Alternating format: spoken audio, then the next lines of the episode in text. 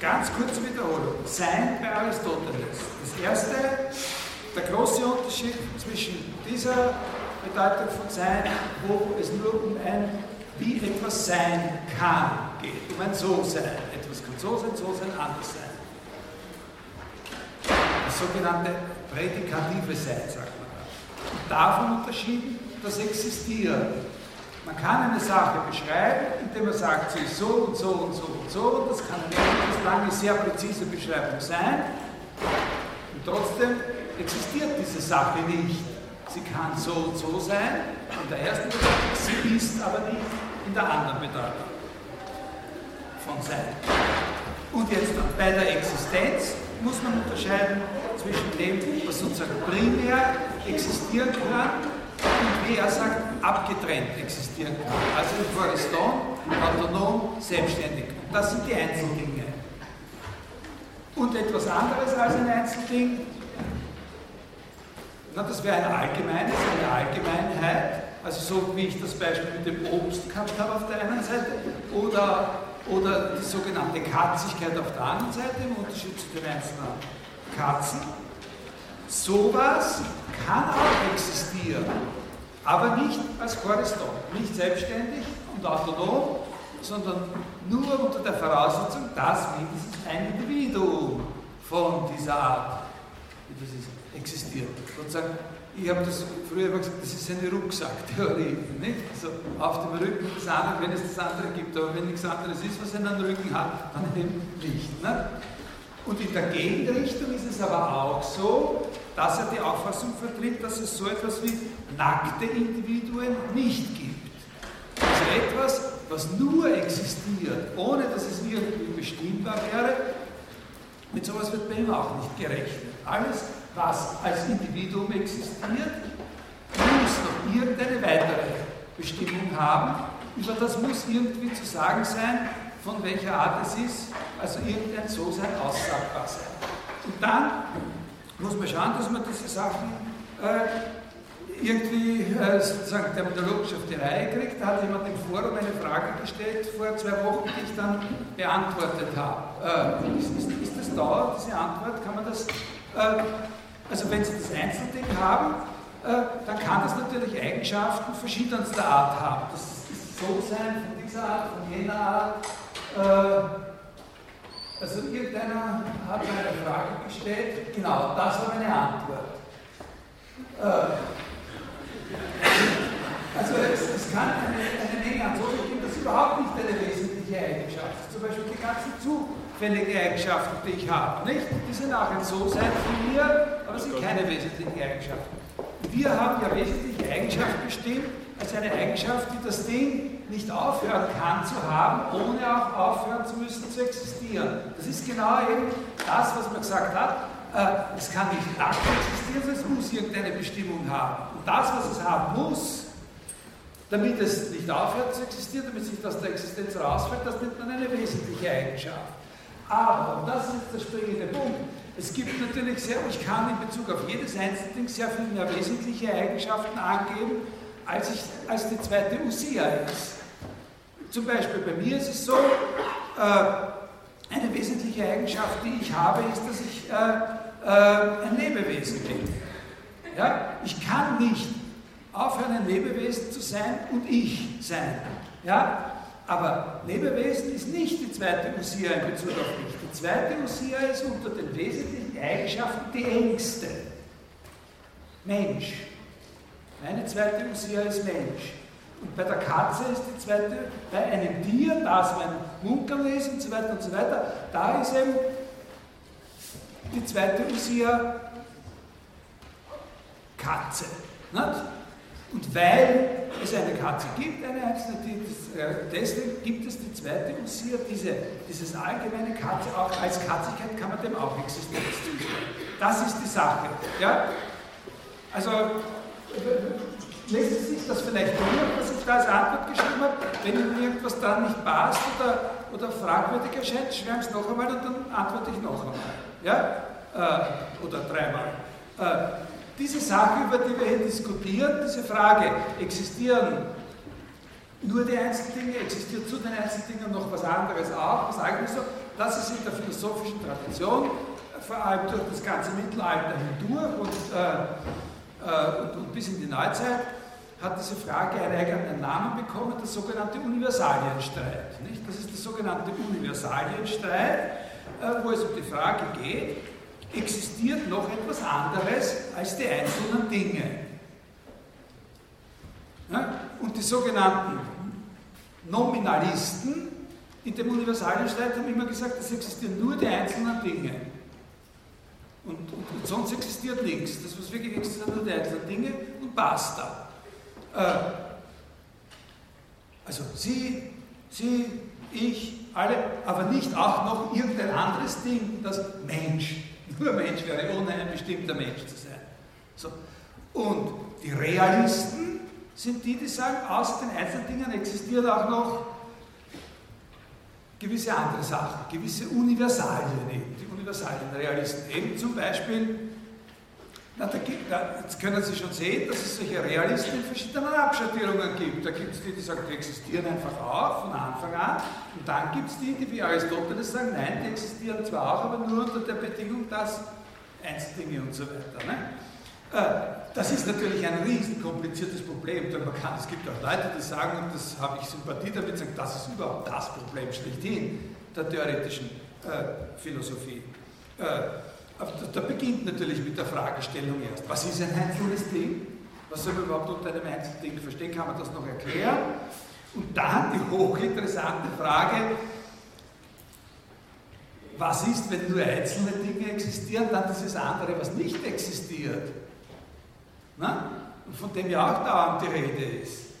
Und da gibt es sehr viele verschiedene Positionen, was die, sagt die Nominalisten. Na? Also die Nominalisten sagen, es existieren nur die einzelnen Dinge und das Wort Nominalist zeigt schon, dass es da eine große Gruppe gibt, die sich dann auch namensprägend durchgesetzt hat, die Auffassung sehen, außer den einzelnen Dingen, das andere, das sind eben nur Wörter und Namen für die einzelnen Dinge und so. Aber da gibt es auch noch ganz andere, natürlich, äh, ganz andere mögliche Positionen. Also so heißt das äh, Universalienstreit, aber bei Aristoteles nicht, da hat es noch nicht so geheißen. Okay, das ist die eine Sache. Die andere Sache war diese Geschichte mit erster und zweiter Usia in der Kategorienschrift und die Veränderung der Kategorienliste in der, in der Topik, an diesen beiden Stellen in der Topik, was ich Ihnen letztes Mal gezeigt habe. Also es gibt drei Fassungen der Kategorienliste, eine in der Kategorienschrift und dann die zweite auf einer derselben Seite gleich hintereinander in der Topik sind. Und der wesentliche Unterschied ist, dass an den beiden Stellen in der Topik eben an erster Stelle der Liste nicht mehr das Wort Usia steht, sondern dort steht Diesti, was es ist, das was es ist. Was bedeutet das? Das bedeutet, dass dieser Unterschied zwischen erster und zweiter Usia, den er in der Kategorienschrift gemacht hat, dass der dort sozusagen vergessen ist. Und eigentlich als Usia dort in der Topik in den beiden Listen nur mehr die zweite Usia da ist, weil ja nur die zweite Usia ein Was es ist, ist. Und die erste Usia ist ja der Gegenstand selbst, der Einzelne. Verstehen Sie? Äh, wie soll man das auffassen? Also viel mehr brauchen Sie über diese Dinge nicht wissen. Aber das ist der springende Punkt, dass das Wort Usia dort nicht mehr vorkommt, außer dass der, bei der zweiten Topikliste dann steht, der nach der Basis ist, fragt, der kann entweder Usia meinen oder, na, da habe ich Sie auf dieses Scharadenspiel aufmerksam gemacht. Das ist eine gute Möglichkeit, sich die ganze Sache vorzustellen. Äh, in einem Scharadenspiel, in einem Spiel kann man alles sein, wofür es irgendeinen noch so schwachen Begriff von Sein gibt. Da kann man in einem Charadespiel kann man eben auch das sein, was nicht selbstständig sein kann. Aber wirklich sein äh, muss, in der Wirklichkeit quasi ist es so, dass wenn etwas so etwas sein soll, vorausgesetzt ist, dass es irgendwas gibt, was eine erste Substanz, ein Einzelding ist, eine, eine Usia. Und jetzt mache ich Jetzt runde ich das nur mehr ab. Ich, ich lasse viel aus, was sehr interessant und wichtig wäre bei diesem Problemkreis, an diesem Problemkreis bei Aristoteles. Äh, jetzt runde ich das ab und sage Ihnen äh, quasi gleich das Endergebnis, also äh, wer der Mörder ist. Die, die, das bedeutet, dass sich strategisch muss man das so verstehen, dass für Aristoteles sich die Frage dieser sprachkritischen Reflexion, wie kann man unter allen Prädikaten, die es überhaupt gibt, so eine Hierarchie der Allgemeinheiten aufbauen. Nicht? Das ist die, die obersten sind dann eben diese Kategorien. Nicht? Äh, und die Arten, wie etwas etwas anderem zukommt und so weiter. Dass sich diese ganze sprachkritische Seite der Reflexion trennt, tendenziell trennt, von der eigentlich ontologischen Fragestellung. Ja, weil na, dieses Problem der ersten Usia, was muss primär existieren, damit überhaupt irgendwas anderes existieren kann oder damit ihm irgendwas zugesprochen werden kann, das wird eine Frage eigener Art, die sozusagen von der Frage der Systematisierung der Bedeutungen jetzt unabhängig wird und in einer anderen Disziplin sozusagen verhandelt wird. Es beginnt sich, das ist ein wichtiger Punkt für diese Generalprogramm. Er zeichnet eine große Landschaft, in der verschiedene Disziplinen auseinandergehalten werden, dass sich die eigentlich ontologische Frage nach der Existenz von der Frage der Sprache zu trennen beginnt. Und da gibt es aber eine Zwischenstufe, das ist etwas sehr Wichtiges, was wir noch, äh, was wir noch äh, festhalten wollen. Das ist eigentlich ein Resultat, das in der Kategorienschrift schon erzielt worden ist. Was eine Antwort auf die Frage, was ist jetzt eigentlich und im engsten Sinn und sozusagen im schärfsten und profiliertesten Sinn, was ist jetzt eine Usia, eine Substanz? Ne? Äh, was ist also, wenn man diese Terminologie der Kategorienschrift anwendet, die erste Usia. Als was kann man die allgemein bestimmen? Und da kommt von ihm sozusagen die Antwort, und da muss man, bei dieser Antwort muss man sehen, dass das keine triviale Antwort ist. Die erste Usia ist das letztlich zugrunde liegende. Ja, das erste Usia das Einzelding, was ist ein Einzelding? Na?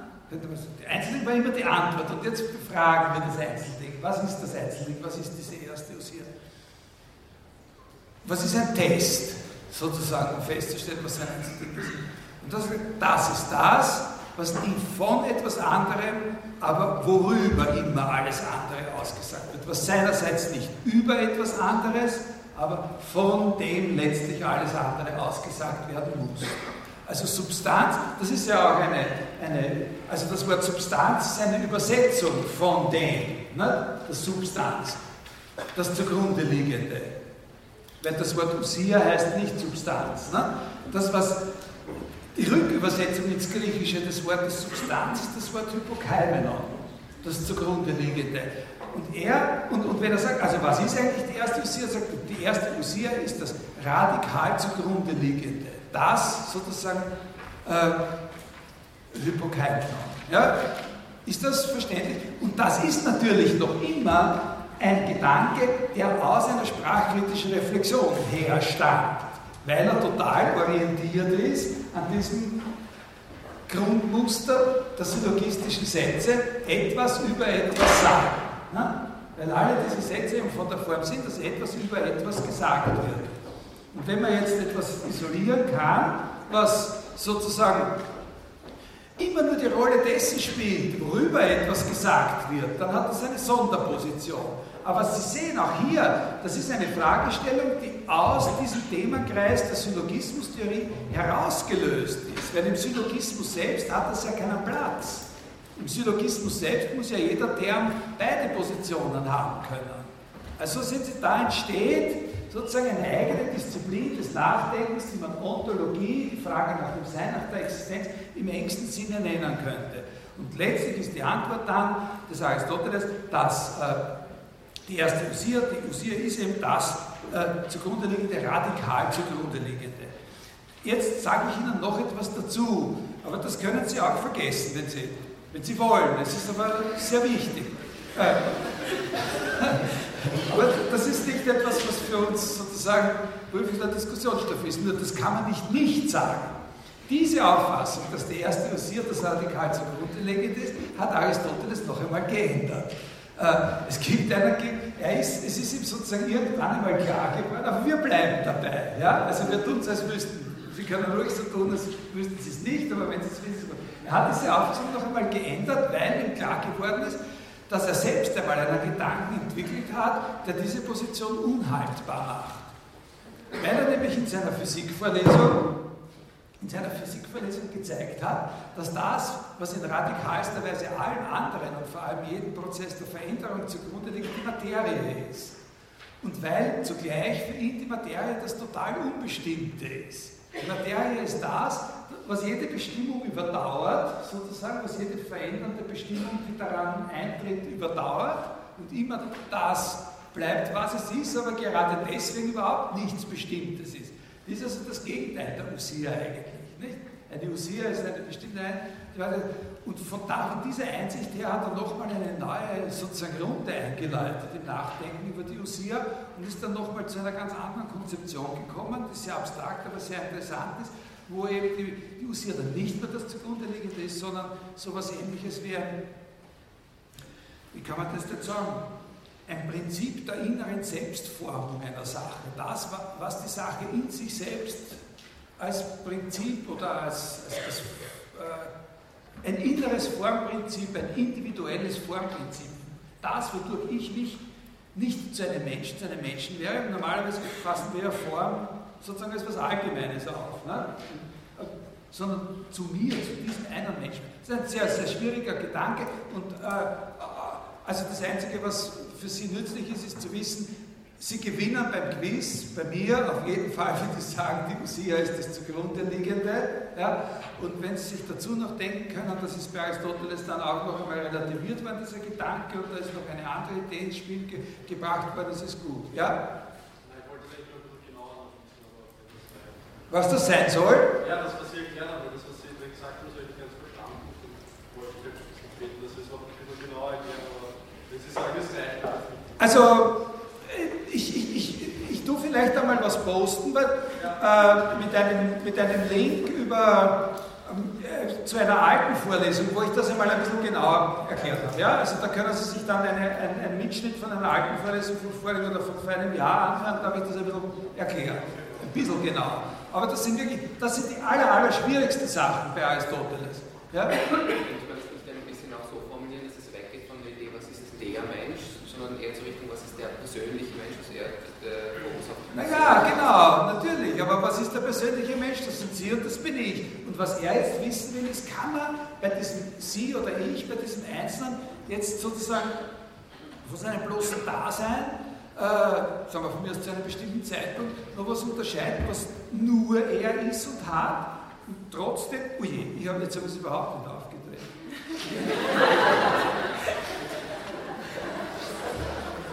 Also,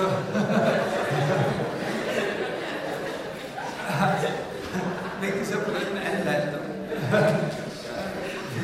ah, ui. Fehler Nummer eins. Gut. Äh, also, äh, also wenigstens ab jetzt. So, äh, mit dem Notableiter. Äh, also was macht sie jetzt nicht zu einem Menschen, sondern zu dem und so. Also das ist sehr schwierig, wirklich echt, echt schwierige Sache.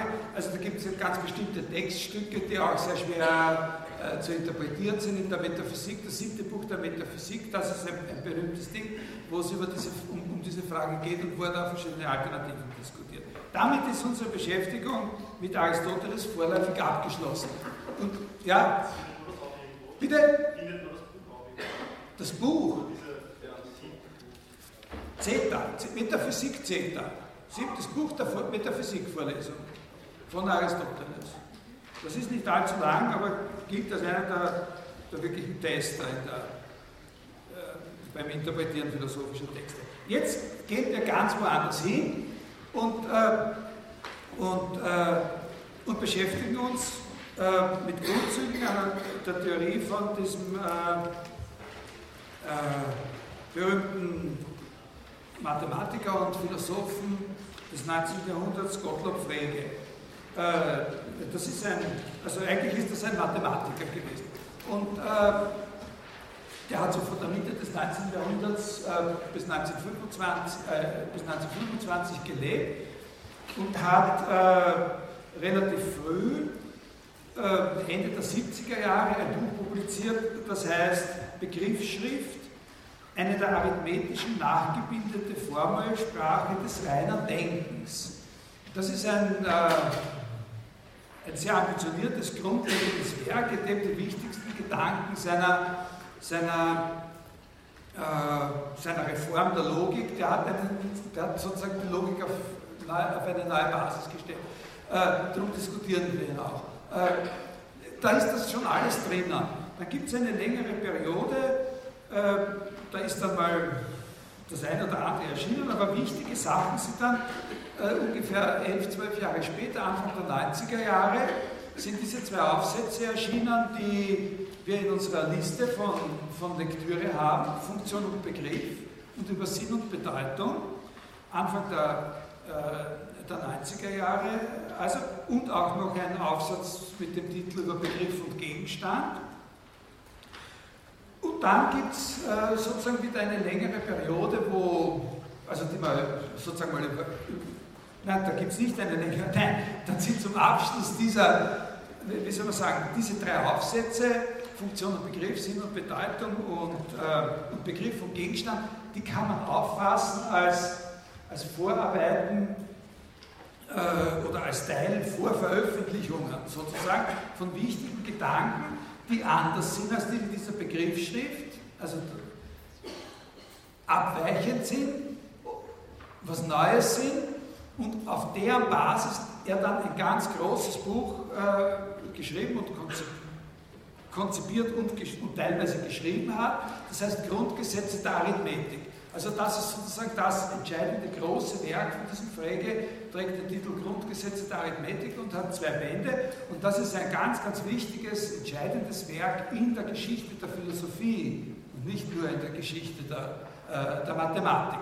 Aber Philosophen können mit äh, hinreichendem Nutzen die wichtigsten Gedanken, die für sie wichtigsten Gedanken dieser Grundgesetze der Arithmetik auch aus diesen Aufsätzen äh, Funktion und Begriff, äh, äh, Sinn und Bedeutung, äh, Begriff und Gegenstand äh, entnehmen. Ja, verstehen Sie ungefähr? Und dann gibt es später in den 20er Jahren und zu den 20er Jahren, dann gibt es noch ein paar Veröffentlichungen, die man als eine Art von von Spätwerk hauptsächlich zu logischen Fragen betrachten kann, die beginnen, oder da ist das berühmteste, ist ein Aufsatz mit dem Titel Der Gedanke. Also warum uns dieser Frege interessiert, ist, weil er im, im, im Grund, in einem gewissen Sinn, nach Aristoteles der Erste war, der überhaupt sozusagen die Logik auf eine vollkommen neue Basis gestellt hat. Äh, Sie sollten sich an dieser Stelle imstande sein zu erinnern daran, was es heißt, dass etwas eine logische Theorie ist. Was ist eine logische Theorie? Wenn man verstehen will, was eine logische Theorie ist, ist es gut zu verstehen, womit sich diese Sachen beschäftigen, die logische Theorie. Die beschäftigen sich mit dem, was in dieser allgemeinen Erklärung von Syllogismus festgehalten wird. Ein Syllogismus ist ein Stück Sprache von Art, das wird das eine das andere mit Notwendigkeit. So etwas kann man Syllogismus nennen oder man kann es Schluss nennen. Und logische Theorien sind Theorien, die aufgestellt werden, um formale Prinzipien anzugeben, nach denen man alles ableiten und entscheiden kann, was dieser Definition entspricht. Also eben nicht nur ein Beispiel zu geben, wenn ich groß bin und gescheit bin, dann bin ich groß. Das ist offensichtlich ein Syllogismus. Äh, das ist ein Beispiel und man kann auch andere Beispiele dafür finden oder so, aber es geht nicht um das Sammeln von Beispielen, sondern eine allgemeine Theorie, aufgrund der man kann, wenn etwas diese, diese, diese Bedingungen erfüllt, dann ist es ein Syllogismus. Und wenn es sie nicht erfüllt, ist es kein Syllogismus. Und drittens habe ich Ihnen immer gesagt, wenn mir jemand ein Stück Sprache vorlegt, dann kann ich aufgrund meiner Theorie entscheiden, ob es ein Syllogismus ist oder keiner. So, also eine Antwort auf diese Frage, was ist ein was ist denn jetzt dann konkret? Das ist eine logische Theorie. Und logische Theorien können besser oder schlechter sein, je nachdem, wie viele sie. Also wenn einer eine Theorie vorgelegt hat und ich kann ihm zeigen, dass es Syllogismen gibt, die in seiner Theorie nicht ableitbar sind, aber in meiner schon, dann ist meine besser. Der Gang der Entwicklung der Logik durch viele, viele Jahrhunderte und Jahrtausende war aber faktisch so, dass man zwar sehr schnell erkannt hat, dass die aristotelische Theorie nicht die beste mögliche ist, aber man keine bessere gefunden hat, sondern alles, was ihr nicht entsprochen hat, einfach dazu getan hat. Als Beispiele, man hat die aristotelische Theorie gehabt, ne? und dann hat man Syllogismen gefunden, die sich dort nicht ableiten lassen, die also keine aristotelischen Syllogismen in dem Sinn von alle Menschen sind sterblich und so weiter sind. Die hat man gesammelt und die hat man dann so wie in der Botanik quasi ursprünglich, hat man die gruppiert. Ne? Also da gibt es diese eine Gruppe und da konnte man auch formal charakterisieren. Man hat nie eine übergreifende formale Charakterisierung für alles zuerst gesucht, man hat es einfach lange nicht gesucht und dann von der Zeit an, wo klar wurde, das ist mit Beginn der Neuzeit oder so, äh, hatten sie nicht gefunden. Und dieser Frege kann man sagen, da gibt es natürlich auch jetzt relativ direkte Vorläufer, das ist schon klar, aber dieser Frege war der Erste, der so eine Theorie, die auch für uns noch maßstäblich ist, äh, entwickelt und äh, vorgelegt hat. Man kann das Wesentliche seiner Theorie auf zwei Arten beschreiben. Ja? Ich sage Ihnen beide Arten. Man kann das so beschreiben, dass man es einfach, dass man einfach den Punkt herausarbeitet, der der Punkt der stärksten und wichtigsten Abweichung von Aristoteles ist. Ja? Das werde ich Ihnen gleich sagen, was das ist. Und wenn man das verstanden hat, dann hat man von dieser Sache von Frege schon was Wichtiges kapiert. Ja? Aber das ist bei weitem nicht eine wirklich gute Methode zu verstehen, was er gemeint hat, weil das seine eigene Absicht nicht trifft, sozusagen eine Reform von Grund auf.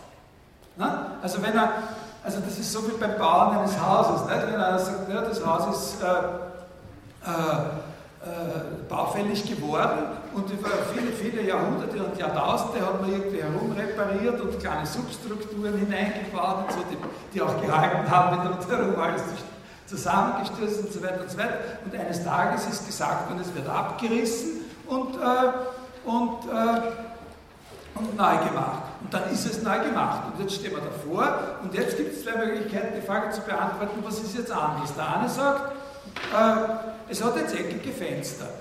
Und der andere sagt, äh, na, damit hast du es nicht erwischt. Was wirklich passiert ist, ist, dass der den ganzen Boden ausgehoben hat und, und so weiter. Ja? Also wir müssen sozusagen, wie sich sein Anspruch auf eine völlige neue Grundlegung eigentlich artikuliert hat, das ist die bessere Art zu verstehen, was er wollte. Also ich sage Ihnen zuerst das Erste. Man kann, man kann erläutern, was sozusagen der, der springende Punkt im, in, in der Abweichung ist, wenn man sich auf diese, auf diese äh, äh, auf diesen Punkt bezieht beim aristotelischen Syllogismus, dass die Termini in so einen in den syllogistischen Sätzen austauschbar sein müssen. Ja? Also habe ich gesagt, die müssen austauschbar sein, aber trotzdem muss es immer in jedem einzelnen solchen Satz die Asymmetrie geben, dass klar ist, welches das ist, was über das andere gesagt wird und welches das ist, worüber es gesagt wird. Und zugleich muss es diese Austauschbarkeit geben. Man kann äh, die, die, den wesentlichen Punkt von, von Frege dadurch bezeichnen, dass man sagt, er hat dieses Prinzip der Austauschbarkeit aufgegeben und ist bei der Asymmetrie geblieben. Was heißt das? Das heißt, dass er, die, dass er der Auffassung war, dass es in jedem Behauptungssatz sozusagen zwei sprachliche Ausdrücke gibt. Er ist noch immer bei diesem etwas über etwas. Ja? Das haben sie gemeinsam. Der Satz ist von der Art, dass etwas über etwas gesagt wird. Aber seine Auffassung ist die, dass diese beiden Termini, das worüber und das was, darüber sprachliche Ausdrücke von Grund verschiedener Natur sind. Zwei verschiedene Arten von sprachlichen Ausdrücken. Es gibt zwei verschiedene Arten von sprachlichen Ausdrücken. Die eine, eine Art von sprachlichen Ausdrücken, die nur dazu dient, herauszuheben, über welchen Gegenstand etwas gesagt wird. Eine Art von sprachlichen Ausdrücken, die nur dazu da ist, äh, sozusagen kenntlich zu machen, über welchen einzelnen Gegenstand man jetzt etwas sagen wird. Also eine Art von sprachlichen Ausdruck, die wir alle kennen, die genau diese Funktion erfüllen, sind Namen. Ne? Aber das, äh, er sagt nicht Namen. Also eine Art von sprachlichen Ausdruck, die nur dazu da sind, zu identifizieren, worüber ich jetzt etwas sagen werde. Und eine andere Art von sprachlichen Ausdrücken, die nur dazu da sind, kenntlich zu machen, was ich über den sagen werde. Also man könnte sozusagen, wenn man will, aber das ist jetzt dann schon wirklich äh, komisch, also nicht, nicht ernst zu nehmen, man könnte sagen, eine Art von Ausdruck für Erste Sicherheit und eine andere Art von Ausdruck nur für so sei nicht? Für, für alle Arten von allgemeinen Eigenschaften. Verstehen Sie? Also das ist eine völlig andere Auffassung äh, von Satz und wenn diese Auffassung Satz einer Logik zugrunde gelegt wird, dann können Sie sogar jetzt schon, ohne dass ich weiter was sagen, dass es eine wesentlich elementarere Auffassung von Satz ist. Ja? Wesentlich elementarer. Das ist ein, ein wirklich, das ist ein, ein einfacher und vollkommen nuklearer Akt. Etwas über etwas sagen im Vergleich dazu, dass man bei Aristoteles entweder sagen muss, allen Dingsbums kommt Dingsbums zu oder allen die Soße, einem die Soße kommt auch das zu und so. Das ist eine, eine Fesselung. Ne?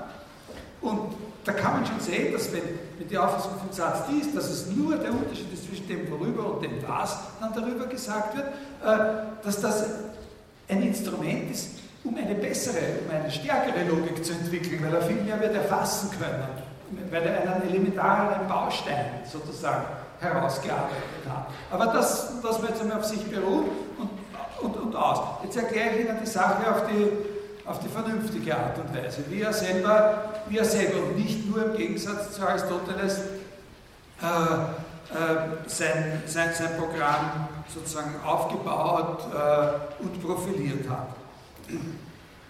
Er beginnt, er beginnt sozusagen mit einer ganz, in dieser Begriffsschrift auch, beginnt er schon mit einer ganz allgemeinen, äh, mit ganz allgemeinen Eingrenzungen. Also zum Beispiel, dass das, worüber wir reden werden, Sprache ist. Das ist auch mit dem Aristoteles noch, äh, äh, noch gemeinsam. Und dann sagt er, etwas, was es in dieser Form bei Aristoteles nicht gibt, vielleicht weil er nicht wollte oder weil das zu trivial erschienen ist,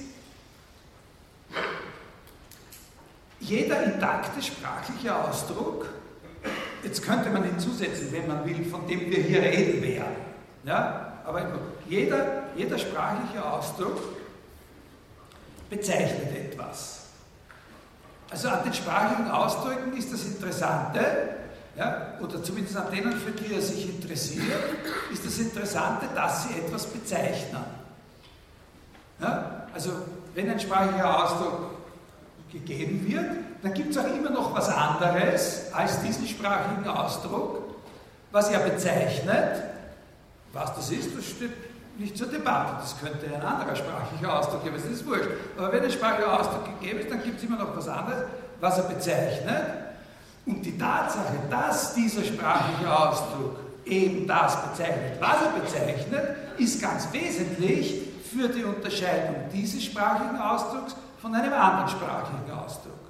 Also auch wenn zwei sprachliche Ausdrücke zum Beispiel sich sehr ähnlich schauen, dann, dann kann man sie dann trotzdem noch immer dadurch unterscheiden dass zwei verschiedene sprachliche Ausdrücke ins Buch eintragen, wenn sie verschiedene Dinge bezeichnen. Aber in einer ordentlich geführten Sprache, ordentlich verwalteten Sprache, sollte natürlich jeder sprachliche Ausdruck, der etwas Eigenes bezeichnet, auch anders ausschauen als alle, alle anderen. Ne? Also das ist einmal das Erste. Jeder, Sprache, jeder vollständige sprachliche Ausdruck bezeichnet etwas. Ja? Und jetzt sagt er, sein nächster Schritt ist der, dass er sagt, und jetzt sehen wir uns sprachliche Ausdrücke an, die zusammengesetzt ist. Ja, zusammengesetzt sind nur zusammengesetzte sprachliche Ausdrücke und führen eine erste ganz, ganz wichtige Unterscheidung ein. Ich, ich, ich schreibe Ihnen zwei, äh, zwei Beispiele auf äh, für, also, also das sind jetzt dann zum Teil auch schon Sachen, die in diesem Text äh, äh Funktion und Begriff äh, vorkommen, aber das müssen wir jetzt noch nicht unbedingt gleich äh, diese Seite einschreiben. Also, wenn er von Sprache redet, muss das nicht unbedingt äh, eine natürliche Sprache sein. Ja? Sondern er ist ja Mathematiker, ihn interessiert auch die Sprache der Mathematik und überhaupt die Sprache der Wissenschaften und nicht nur die Sprache, in denen wir reden. Also nehmen wir, einen, nehmen wir also zum Kontrast äh, äh, zweisprachige Ausdrücke, den da und äh, ich, ich hoffe, Sie können abkürzen, die Hauptstadt von Niederösterreich. Ja, das sind also zwei, äh, zwei, zwei Sachen, die sozusagen da gemeint sind. Ja, da gibt es natürlich noch ganz andere zwei Sachen, die gemeint sind, wenn du sagst sprachliche Ausdrücke. Jeder dieser sprachlichen Ausdrücke erfüllt auch seine Bedingung, dass er etwas Bestimmtes bezeichnet. Was bezeichnet dieser sprachliche Ausdruck? Bitte?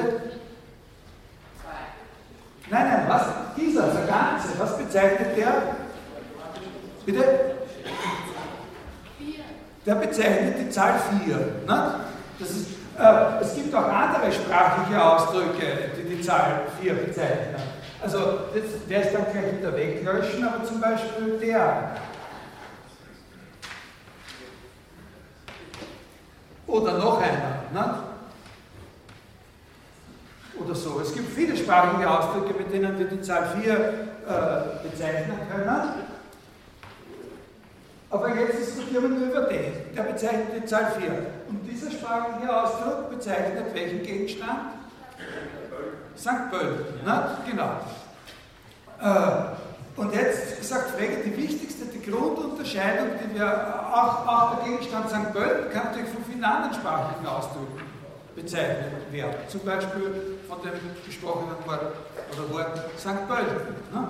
So, äh, so, und, äh, äh, oder zum Beispiel sowas, die Stadt, die, die, die, die Stadt, die die Bewerbung um die Landeshauptstadt Niedersachsen gegen Wiener Neustadt letztlich gewonnen hat. Das ist auch so ein bisschen länger. Ne? Äh, jetzt sagt er, die Unterscheidung, jetzt, jetzt seine Grundidee ist die einer asymmetrischen Zerlegung. Von solchen sprachigen Ausdrücken in zwei Teile,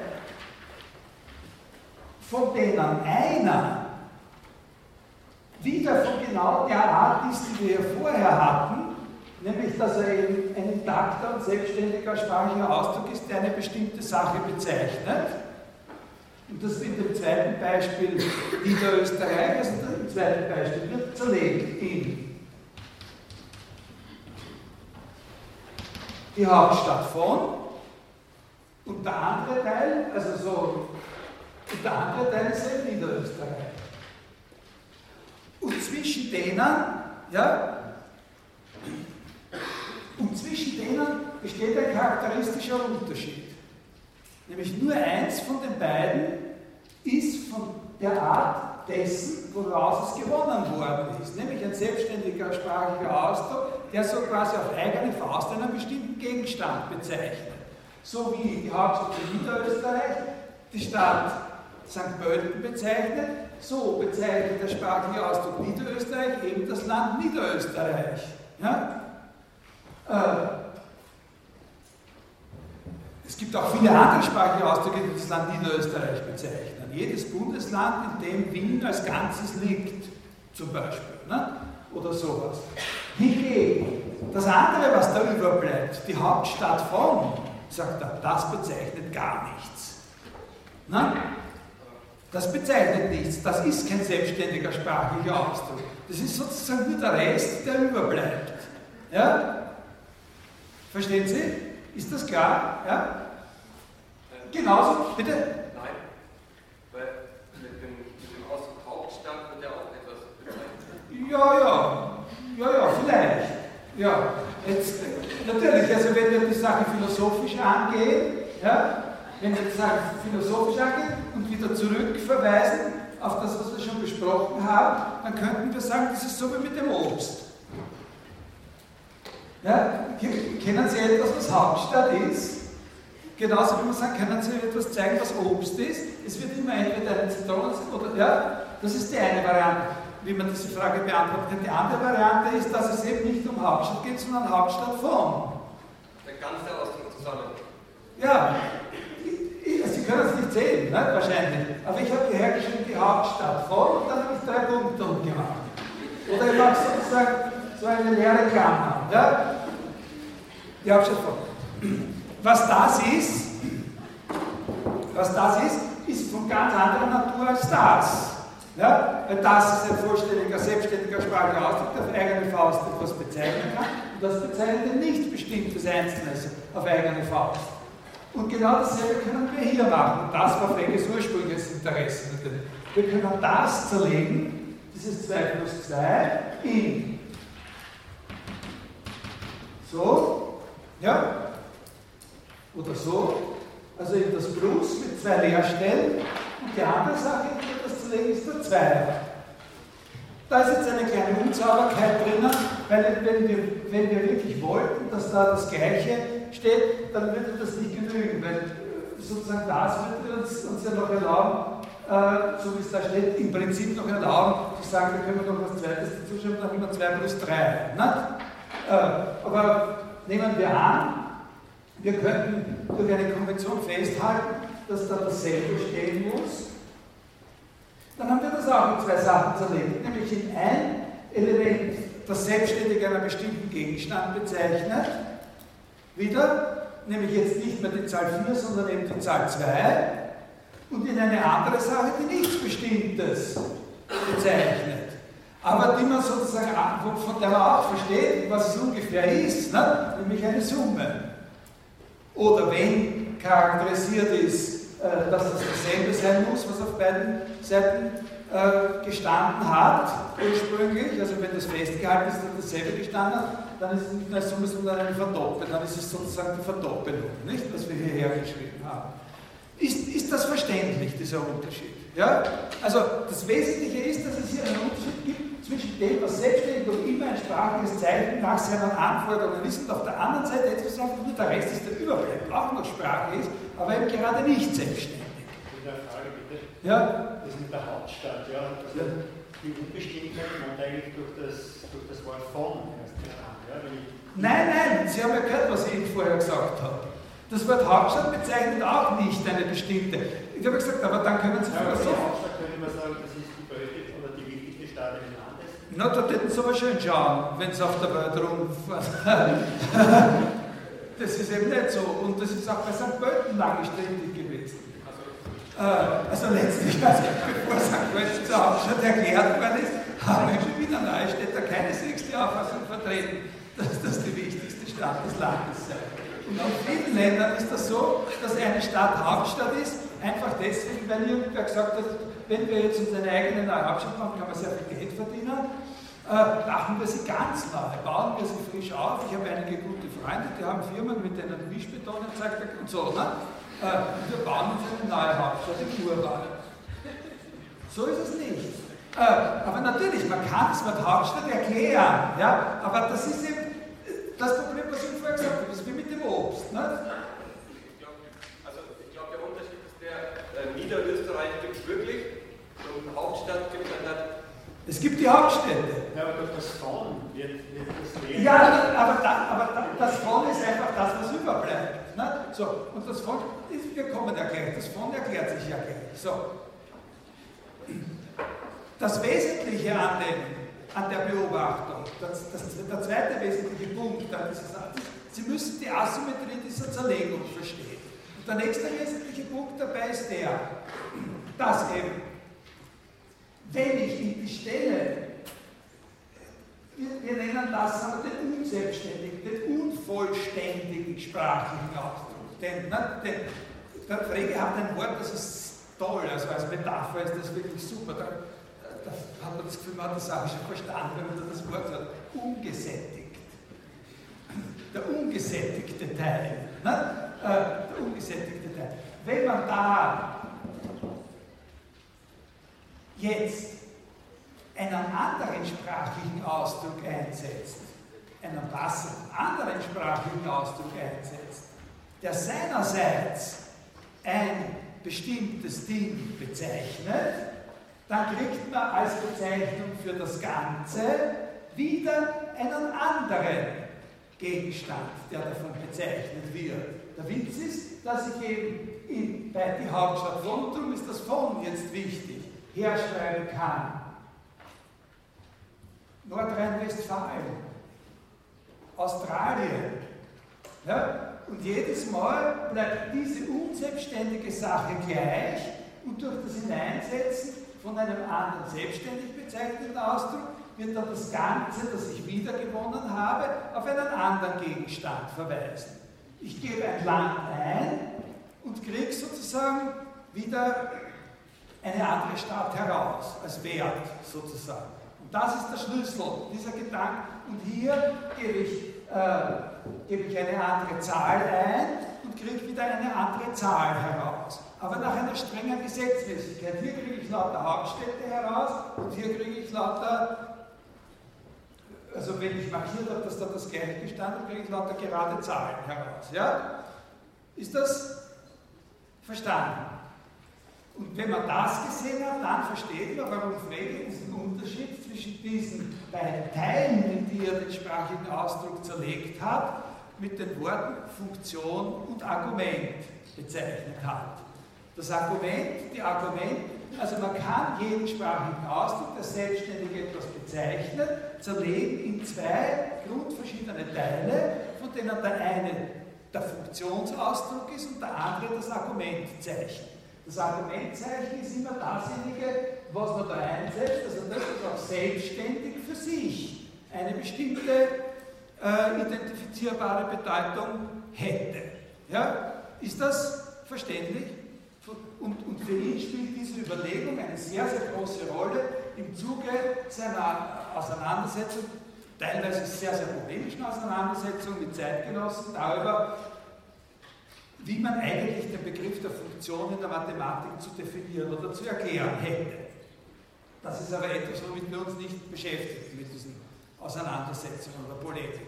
Aber es ist völlig klar, nicht? Also er meint, hier liegt die Wurzel eben auch für das, was man in der Mathematik als eine Funktion bezeichnet. Und was ist dann eine Funktion?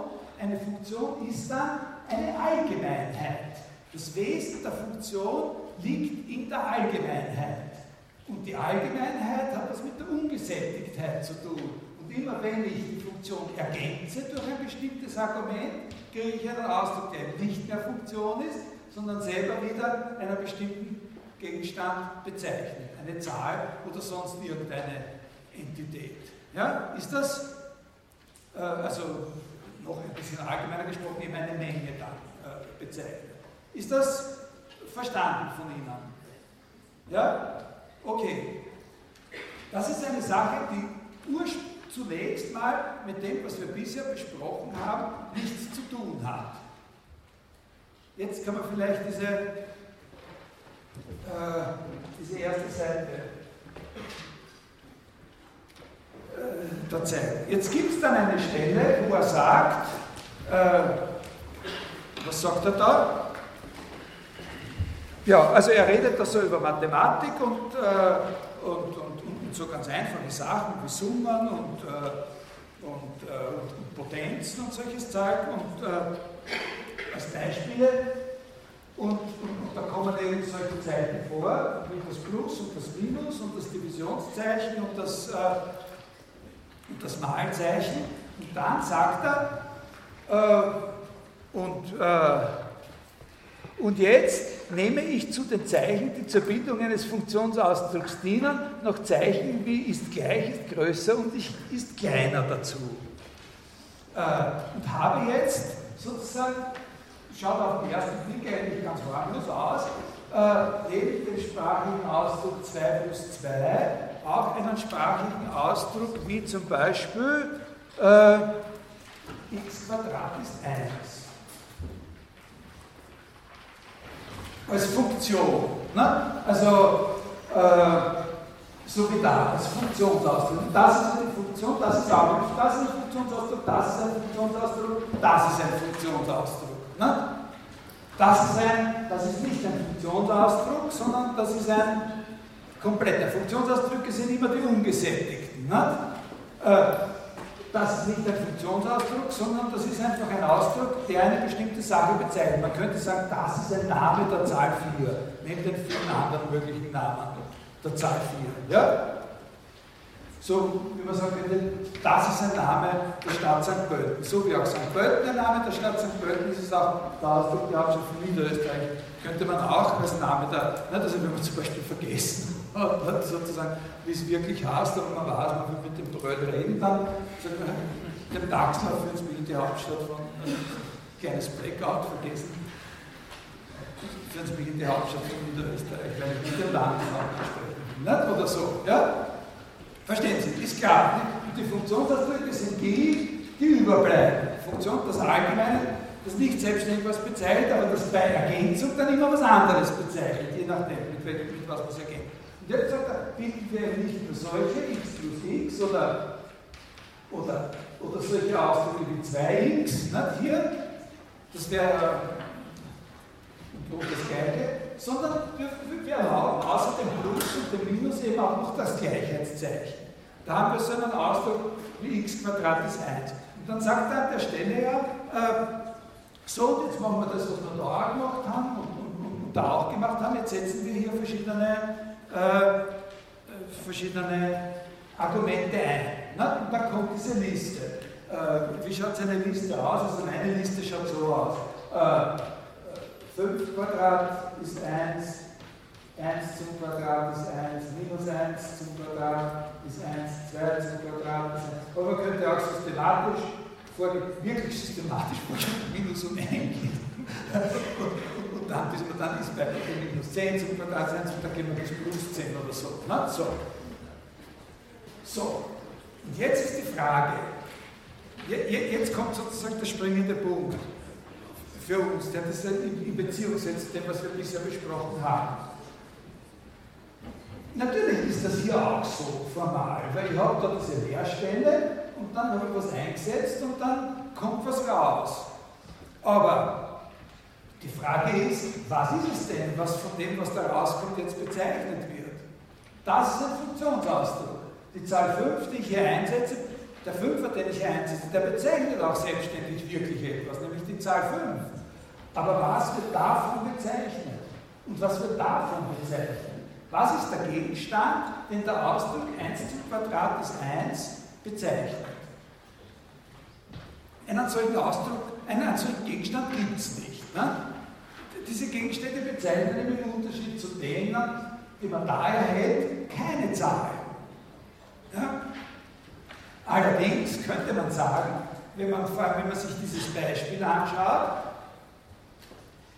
kann einem etwas auffallen. Man muss sozusagen nicht, nicht aufgeben. Also eine Reaktion wäre zu sagen, eine Reaktion, die sofort möglich wäre, wäre zu sagen, aha, wenn das so ist, dann ziehe ich das wieder zurück. Ich nehme das Gleichheitszeichen wieder raus. Ja? Ich erlaube das nicht, weil da bilde ich nach den Regeln, die ich selbst gesetzt habe, Ausdrücke, die sollten was bezeichnen, bezeichnen eigentlich nichts. Also,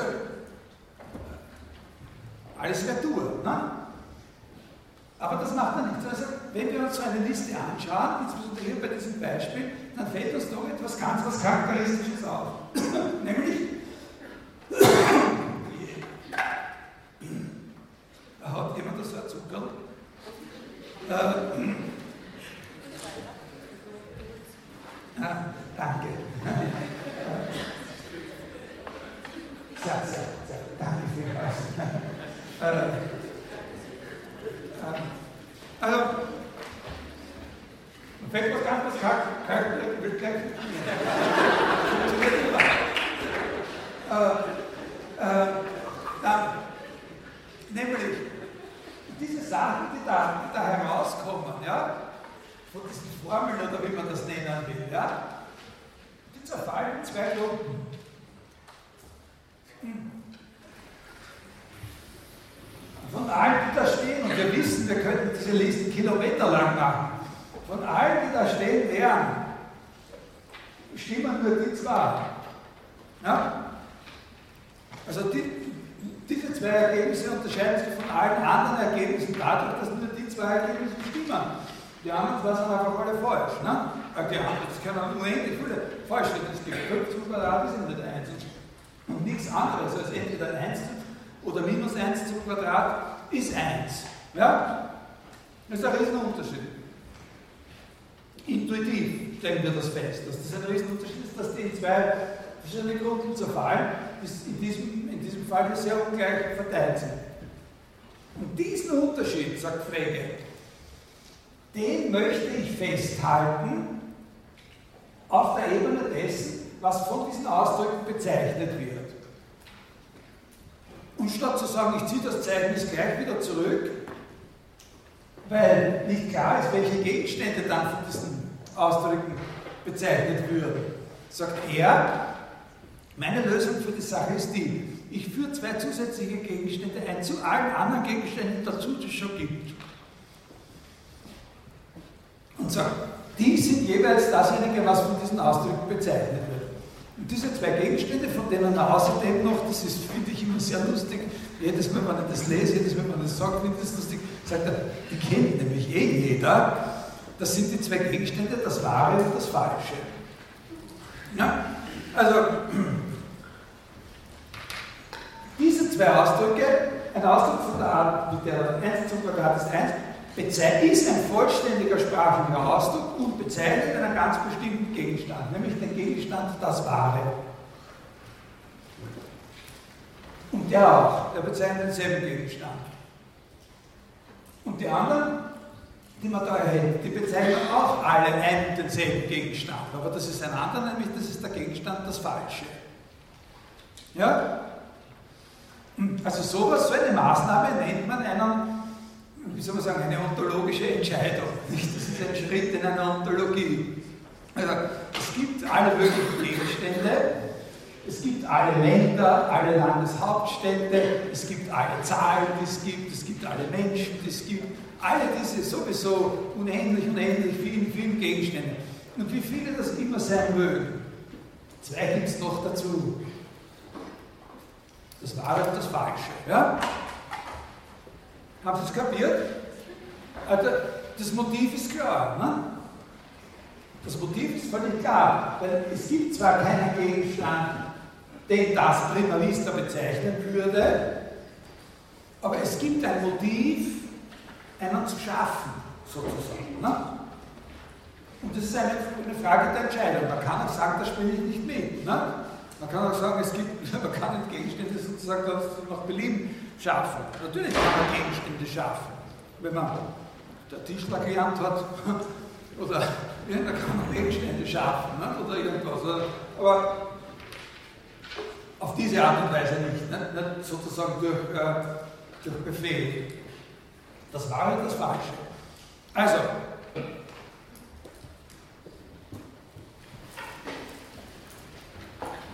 was haben wir jetzt? Wir haben jetzt unter all diesen Sachen, unter diesen äh, sprachlichen Ausdrücken, die wir so zerlegen können, dass wir Argument und Funktion haben. Und wo es immer darum geht, dass wenn man die Funktion hat und man gibt einen gewissen gegenstandsbezeichnenden Ausdruck als Argument rein, dass dann das Ganze wieder einen bestimmten Gegenstand bezeichnet, da kann man sagen, dann hat man einen Wert. Ne? Der Wert der Funktion, die Hauptstadt von für das Argument Niederösterreich ist ne, die Stadt St. Pölten. Man hat unter denen, unter all die es da überhaupt gibt, eine besondere Klasse ausgezeichnet. Kann man jetzt mit, wirklich mit Grund, das ist kein anrüchiger Schritt, mit Grund eine besondere Klasse von Funktionen auszeichnen, nämlich diejenigen Funktionen, der Wert immer entweder das Wahre oder das Falsche ist. Welche Funktionen das sind, die da dazugehören, das wissen wir jetzt noch nicht, weil wir haben da bloß ein einziges Beispiel gesehen. Aber wir können schon erahnen, dass dieses Hinzunehmen des Gleichheitszeichen zum arithmetischen Formalismus nicht eine völlig unschuldige Sache war. Ne? Also dass das äh, sozusagen der springende Punkt ist, dass da ein Gleichheitszeichen vorkommt. Aber das heißt natürlich noch lange nicht, äh, dass sozusagen alle Gleichungen da dazugehören. Aber das heißt natürlich noch lange nicht, dass wir überblicken, was sonst noch alles von der Art sein könnte. Na? Von der, der Art von Funktionen, dass wenn sie gesättigt werden, als Wert eben entweder das Wahre oder das Falsche herauskommt. Aber wir kennen zumindest ein Beispiel bereits, das nicht dazu gehört. Nämlich dieses da, die Hauptstadt von. Weil der, weil der Wert dieser Funktion wird immer äh, eine Stadt sein. Und eben nicht entweder das Wahre oder das Falsche. Ist das klar? Ja? Nicht schwer zu verstehen, oder? Und jetzt kommt eine terminologische Festlegung. Für diese Funktionen, deren Wert, egal was da für Argumente in Frage kommen, für diese Funktionen, deren Wert einer von diesen beiden Gegenständen das wird, für diese beiden Gegenstände das wahr oder falsch, kann Oberbegriff, bildet einen Oberbegriff, die heißt die Wahrheitswerte. Ne? Also alle Funktionen, deren Wert einer der beiden Wahrheitswerte ist, kriegen einen eigenen Namen. Die nennt er Begriffe.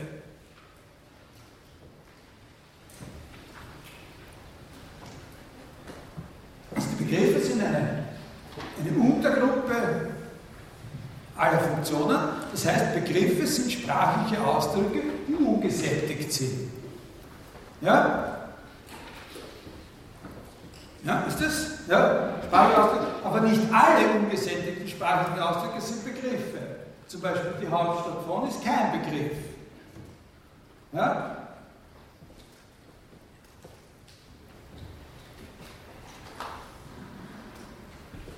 Wie man daraus sehr schnell einen Begriff machen kann, können wir gleich diskutieren oder können Sie sich, denkt, wer ich rede, selber durch den Kopf gehen lassen, wenn Ihnen, was ich rede, zu fahren ist. Äh, also, Begriff heißt Funktion, ein ungesättigter sprachlicher Ausdruck, dessen Wert eben immer einer von den beiden Wahrheitswerten ist, je nachdem, was als Argument eingesetzt wird. Wie macht man die Hauptstadt von jetzt ein Begriff? Man Beispiel sagt, das ist gleich Salzburg. Nein, nein, das ist ein bisschen. Ich, ich, ich, habe das Gefühl, Sie haben die richtige Idee, aber Sie haben sie nicht ganz richtig artikuliert. Wie man aus die einen Begriff macht. Ja, und wie macht man einen Begriff draus? Indem ich. Ähm, Sprachlich. Also, wie würde sich das sprachlich in einen Begriff umformulieren? Nein, ich nichts was einsetzen und das dann was Gleiches Nein, nein. Indem man sagt, ist die Hauptstadt von. Ne? Aus die Hauptstadt von wird ein Begriff, indem man das Ganze so aufschreibt, hier die Argumentstelle und dann schreibt ist die Hauptstadt von Niederösterreich. Oder zu schreiben? wenn ich sage, ist die Hauptstadt von Niederösterreich, dann, und ich setze ein äh, Bregenz, ja, dann habe ich, wenn ich sage, Bregenz ist die Hauptstadt von Niederösterreich, dann bezeichne ich dann habe ich einen vollständigen sprachlichen Ausdruck, einen Satz. Bregenz ist die Hauptstadt von Niederösterreich. Oder wenn ich sage, äh, was weiß ich, äh, Washington ist die Hauptstadt. Na? Und der Satz bezeichnet den Gegenstand, das Falsche. Na? Also die, die, Begriffe haben immer dieses Ist. Und da ist man natürlich versucht zu sagen, dass das, das reimt. Ja? Bitte laut, danke. Um herauszufinden, ob eine Funktion ein Begriff ist, muss man zuerst was einsetzen, oder?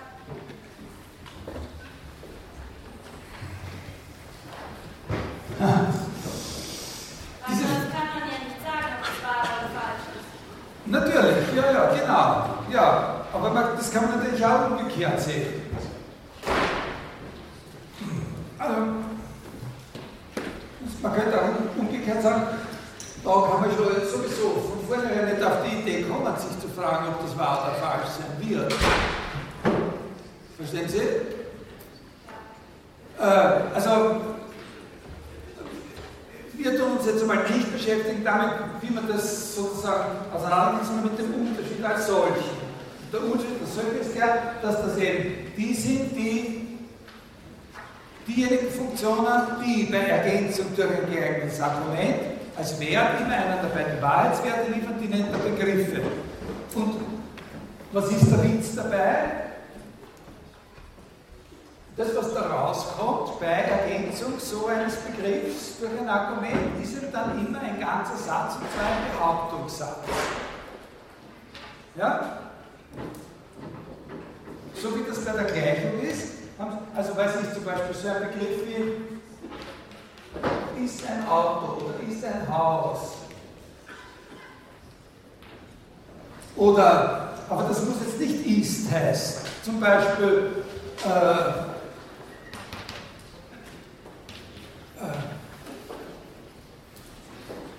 was ich gewann gestern, äh, den sowieso Brauche ich nicht aufschreiben. Ne? Also X gewann gestern den großen Preis von äh, den großen Preis der Universität Wien oder sowas. Ja? So. Und jetzt setzen Sie ein in dann haben Sie bezeichnet den Wahrheitswert das Falsche. Ne? Weil ich habe dann überhaupt keinen Preis gemacht. Ja, heute schon, das ist Zucker, das ist wirklich Ja, verstehen Sie? Und darum kommt da in diesem Text dann auch der Ausdruck vor von ihm, da die kleine Bemerkung, der sprachliche Ausdruck der Gleichungen ist der Behauptungssatz. Und jetzt, und jetzt sind wir so weit, dass wir auf die erste Erklärungsschiene wieder zurücksteigen können, wo wir, wo wir den Frege gegenüber Aristoteles kontrastiert haben. Ja? Jetzt sind wir über die besonderen Funktionen, die die Begriffe sind, sind wir zu den Behauptungssätzen, zu einer besonderen Klasse von sprachlichen Ausdrücken gekommen, die die Behauptungssätze sind. Und jetzt können wir sagen, dass die Unterscheidung von Funktion und Argument, sofern sie auf solche sprachliche Ausdrücke angewendet wird, also wo, wo, dass die Unterscheidung von Funktion und Argument dort, wo die Funktionen Begriffe sind, ja, genau diesen Unterschied entspricht, den man macht zwischen einem sprachigen Ausdruck, der selbstständig einen bestimmten Gegenstand identifiziert, und einem anderen sprachigen Ausdruck, der nur das angibt, was man darüber sagt. Haben Sie verstanden, wie ich, wie ich sozusagen, also wir haben dort den Aristoteles gehabt, und sind also mal zuerst auf der rein historischen und Dings ein kleines Stück der Argumentation gegangen und haben gesagt, das ist der Unterschied zwischen gemilderter und radikaler Asymmetrie der beiden Ausdrücke. Das Dikatarinos, ne? eines über das andere sagen, und bei Aristoteles ist es gemildert dadurch, dass im Syllogismus alle Terme beide Funktionen, also beide Rollen spielen können müssen. Und Frege radikalisiert das und sagt, das sind zwei verschiedene Arten von Sprachausdrücken. Dann sind wir aber da wieder zurückgegangen und haben gesagt, wir wollen das Ganze erklären von der das ist jetzt Frege, von Frege selbst aus, sozusagen von seinem Grundlegungsanspruch. Und da geht es zuerst über die Unterscheidung von Funktion und Argument, die viel allgemeiner ist, weil die auch sprachliche Ausdrücke betrifft, die überhaupt keine Sätze sind. Ja? So wie die Hauptstadt von. Sowieso, das ist ja kein Satz und 2 plus 2 ist auch kein Satz.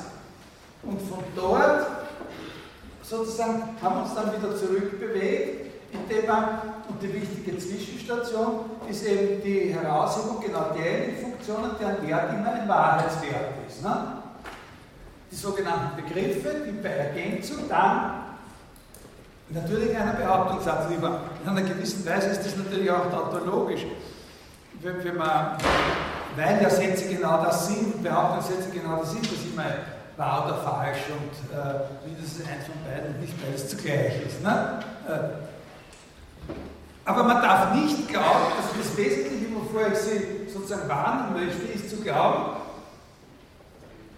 dass der Unterschied von Funktion und Argument, dass das einfach eine Übersetzung, dass das einfach zwei andere Worte sind für die Unterscheidung von Subjekt und Prädikat. Das sind sie nicht, sondern das ist, eine, das ist eine völlig andere Grundlage, weil die Unterscheidung von Funktion und Argument wir auch dort machen können, wo es gar keine Unterscheidung von Subjekt und Prädikat gibt, wo es eben gar keinen Behauptungssatz gibt, sondern es ist so, dass wenn man dann diese besondere Art von Funktionen hat, die bei Ergänzung einen Behauptungssatz liefern, nämlich die Begriffe, dann wird diese Unterscheidung von Funktion und Argument, von selbstständig bezeichneten Teilen und von dem bloß allgemeinen Rest, überführbar in die Unterscheidung zwischen einem sprachlichen Ausdruck, der in einem Behauptungssatz einfach einer bestimmten Gegenstand äh, bezeichnen kann, selbstständig bezeichnen kann, das Argument, oder in einem grammatisch das Subjektsausdruck, ne? und einem anderen, aber das ist nur die grammatische Oberfläche, und einem anderen Ausdruck, der keine andere Rolle hat als mitzuteilen, was über den gesagt wird. Ne? Nämlich, dass er die Hauptstadt von St. Pölten ist oder dass er einen Preis gewonnen hat oder dass er, äh, was weiß ich, äh, dick ist oder gut riecht oder irgendwie sowas. Ja? Ist das verständlich? Ja? Ja? Entschuldigung, aber nein, wenn ich jetzt einsetze, schön ist die Hauptstadt von Niederösterreich oder klein ist die Hauptstadt von Niederösterreich. Ja. Oder schmutzig. Ist ja. Also ja. sagt der eine jetzt klein, nee, da, Okay, okay, das ist ein, genau, also wenn man sozusagen einen Botzer macht, ne? Ja. Genau. Oder wenn man zum Beispiel sagt, in, in das Plus setze ich jetzt ein einmal, äh, äh, was weiß ich, äh, äh Hochgefühl. Hochgefühl plus Hochgefühl oder, oder, oder irgendwas anderes oder, oder auch schön plus schön oder so. Na? Ja. So, so die dieser. Das ist eine, eine Frage, die kann ich Ihnen nicht wirklich sozusagen argumentierend beantworten. Aber es ist eine sehr gute und interessante Frage. Es gibt bei Frege eine, äh, also es ist sehr charakteristisch für Frege, aber es ist nicht etwas, was wir diskutieren wollen, äh, dass eben so etwas, so ein Begriff, dass es nur scharfe Begriffe gibt. Also äh, ein Begriff ist immer scharf und, und das heißt, ich, ein Begriff legt für jeden Gegenstand, der überhaupt eingesetzt wird, äh, fest, äh, ob er wahr oder falsch ist. Das heißt, man kann dann solche Beispiele wie die, die Sie äh, gebracht haben, verwenden, um zu sagen, was weiß ich, ist die Hauptstadt von, so, ist in Wirklichkeit gar kein Begriff. Weil nicht für jeden Gegenstand klar wäre, den man einsetzt, was, da, was als Wert äh, herauskommt.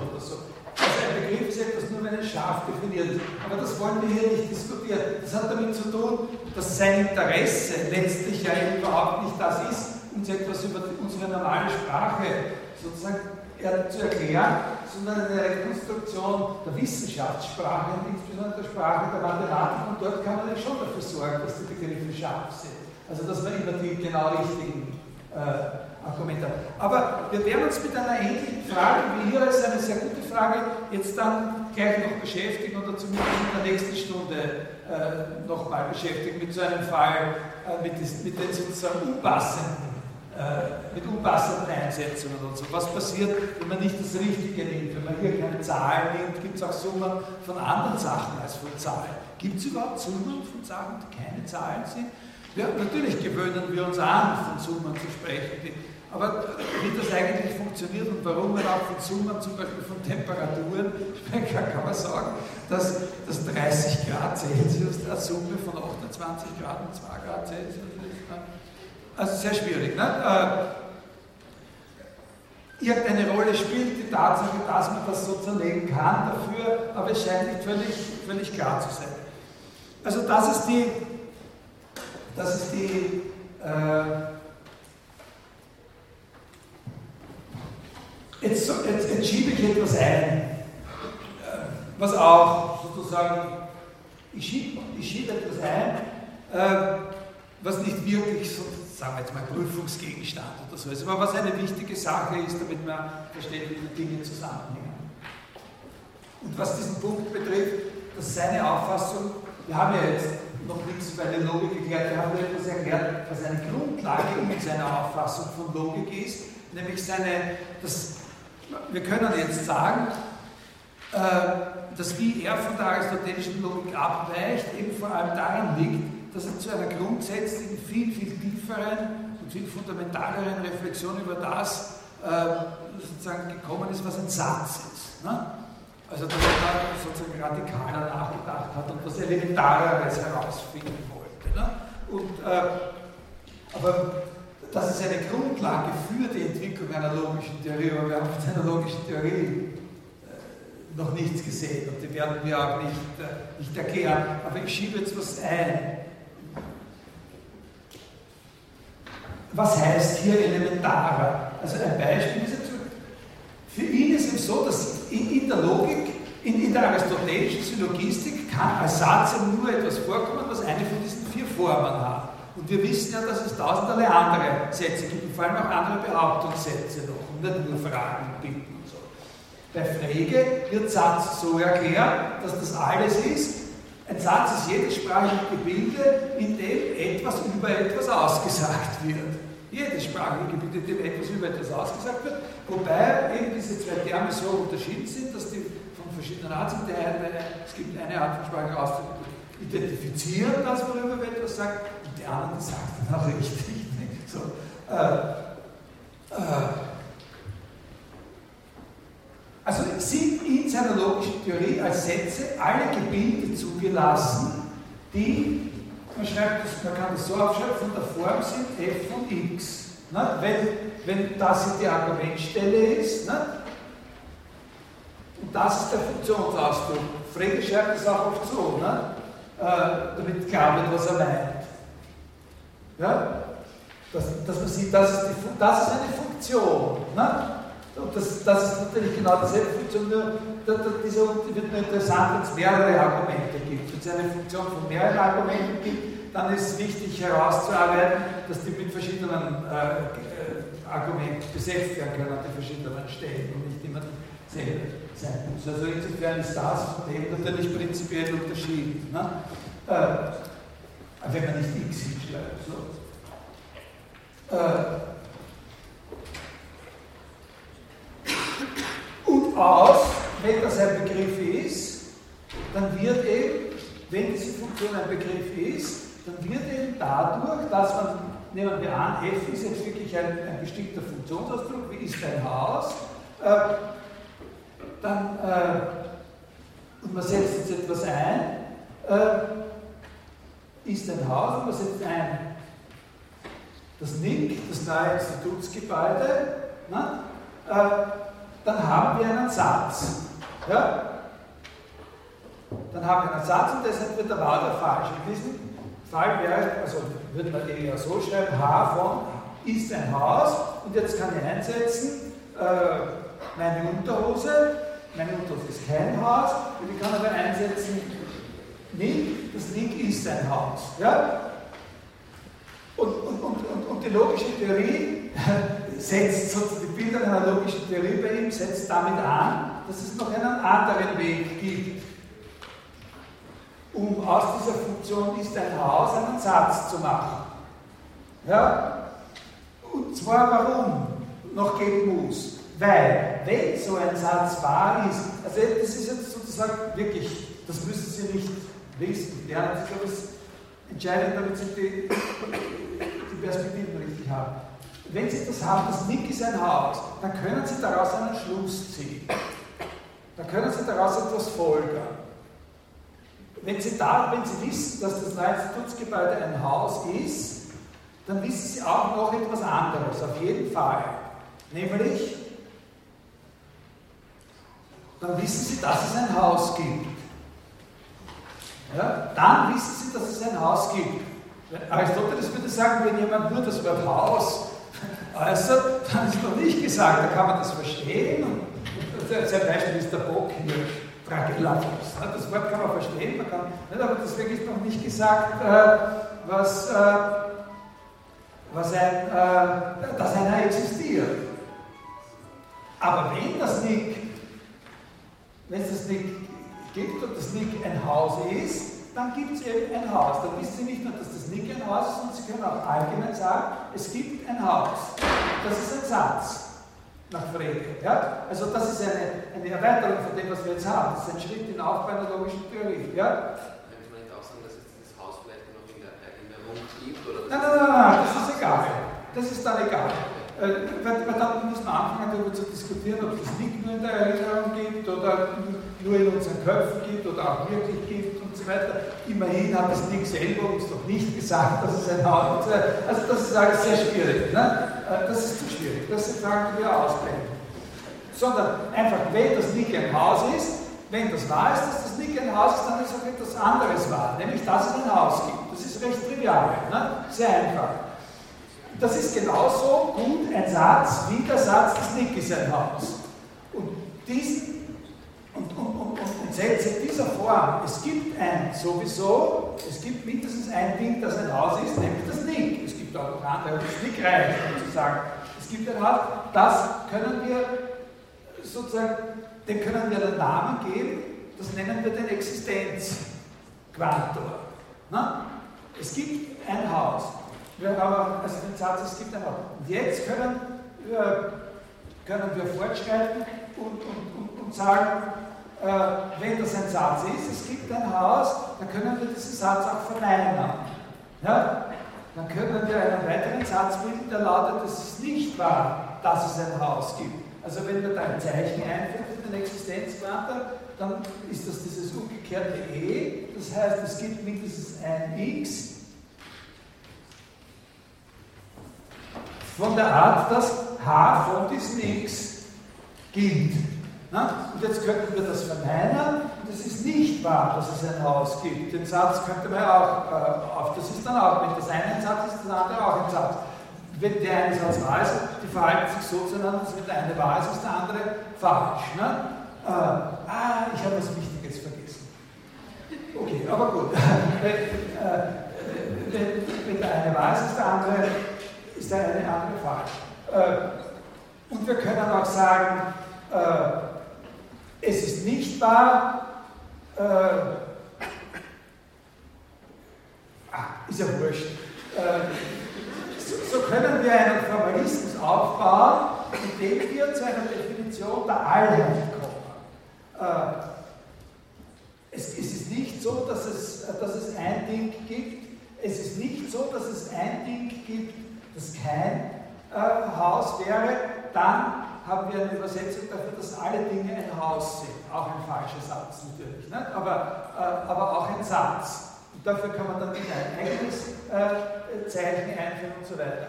Und auf diese Art und Weise kann man äh, genau das rekonstruieren, das wird Ihnen ja auch in der Einführung in die Logik gezeigt, auf diese Art und Weise kann man dann das rekonstruieren und in einfachere Teile zerlegen, was bei Aristoteles die Urform des Satzes ist, also so etwas wie alle Menschen sind sterblich. Da kann man dann zu einem Ausdruck wie alle Menschen sind sterblich eben zurückführen auf eine Behauptung von der Art, dass für alle Gegenstände überhaupt gilt, dass wenn es ein Mensch ist, dann ist es auch sterblich. Das, das, das, da könnte man, wenn man das aufschreibt, im entsprechenden Formalismus, sieht man, dass dort, wo bei Aristoteles nur ein Satz in Wirklichkeit mindestens zwei Sätze vorhanden sind. Nämlich der Satz, äh, ist ein Mensch und der Satz ist sterblich. Und wenn es ein Mensch ist, dann ist es sterblich. Sätze, die in Verbindung zueinander stehen.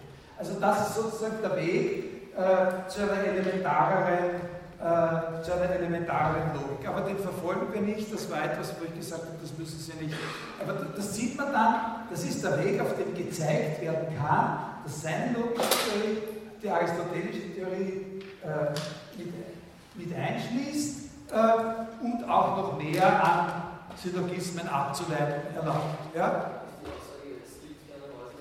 Bitte, es,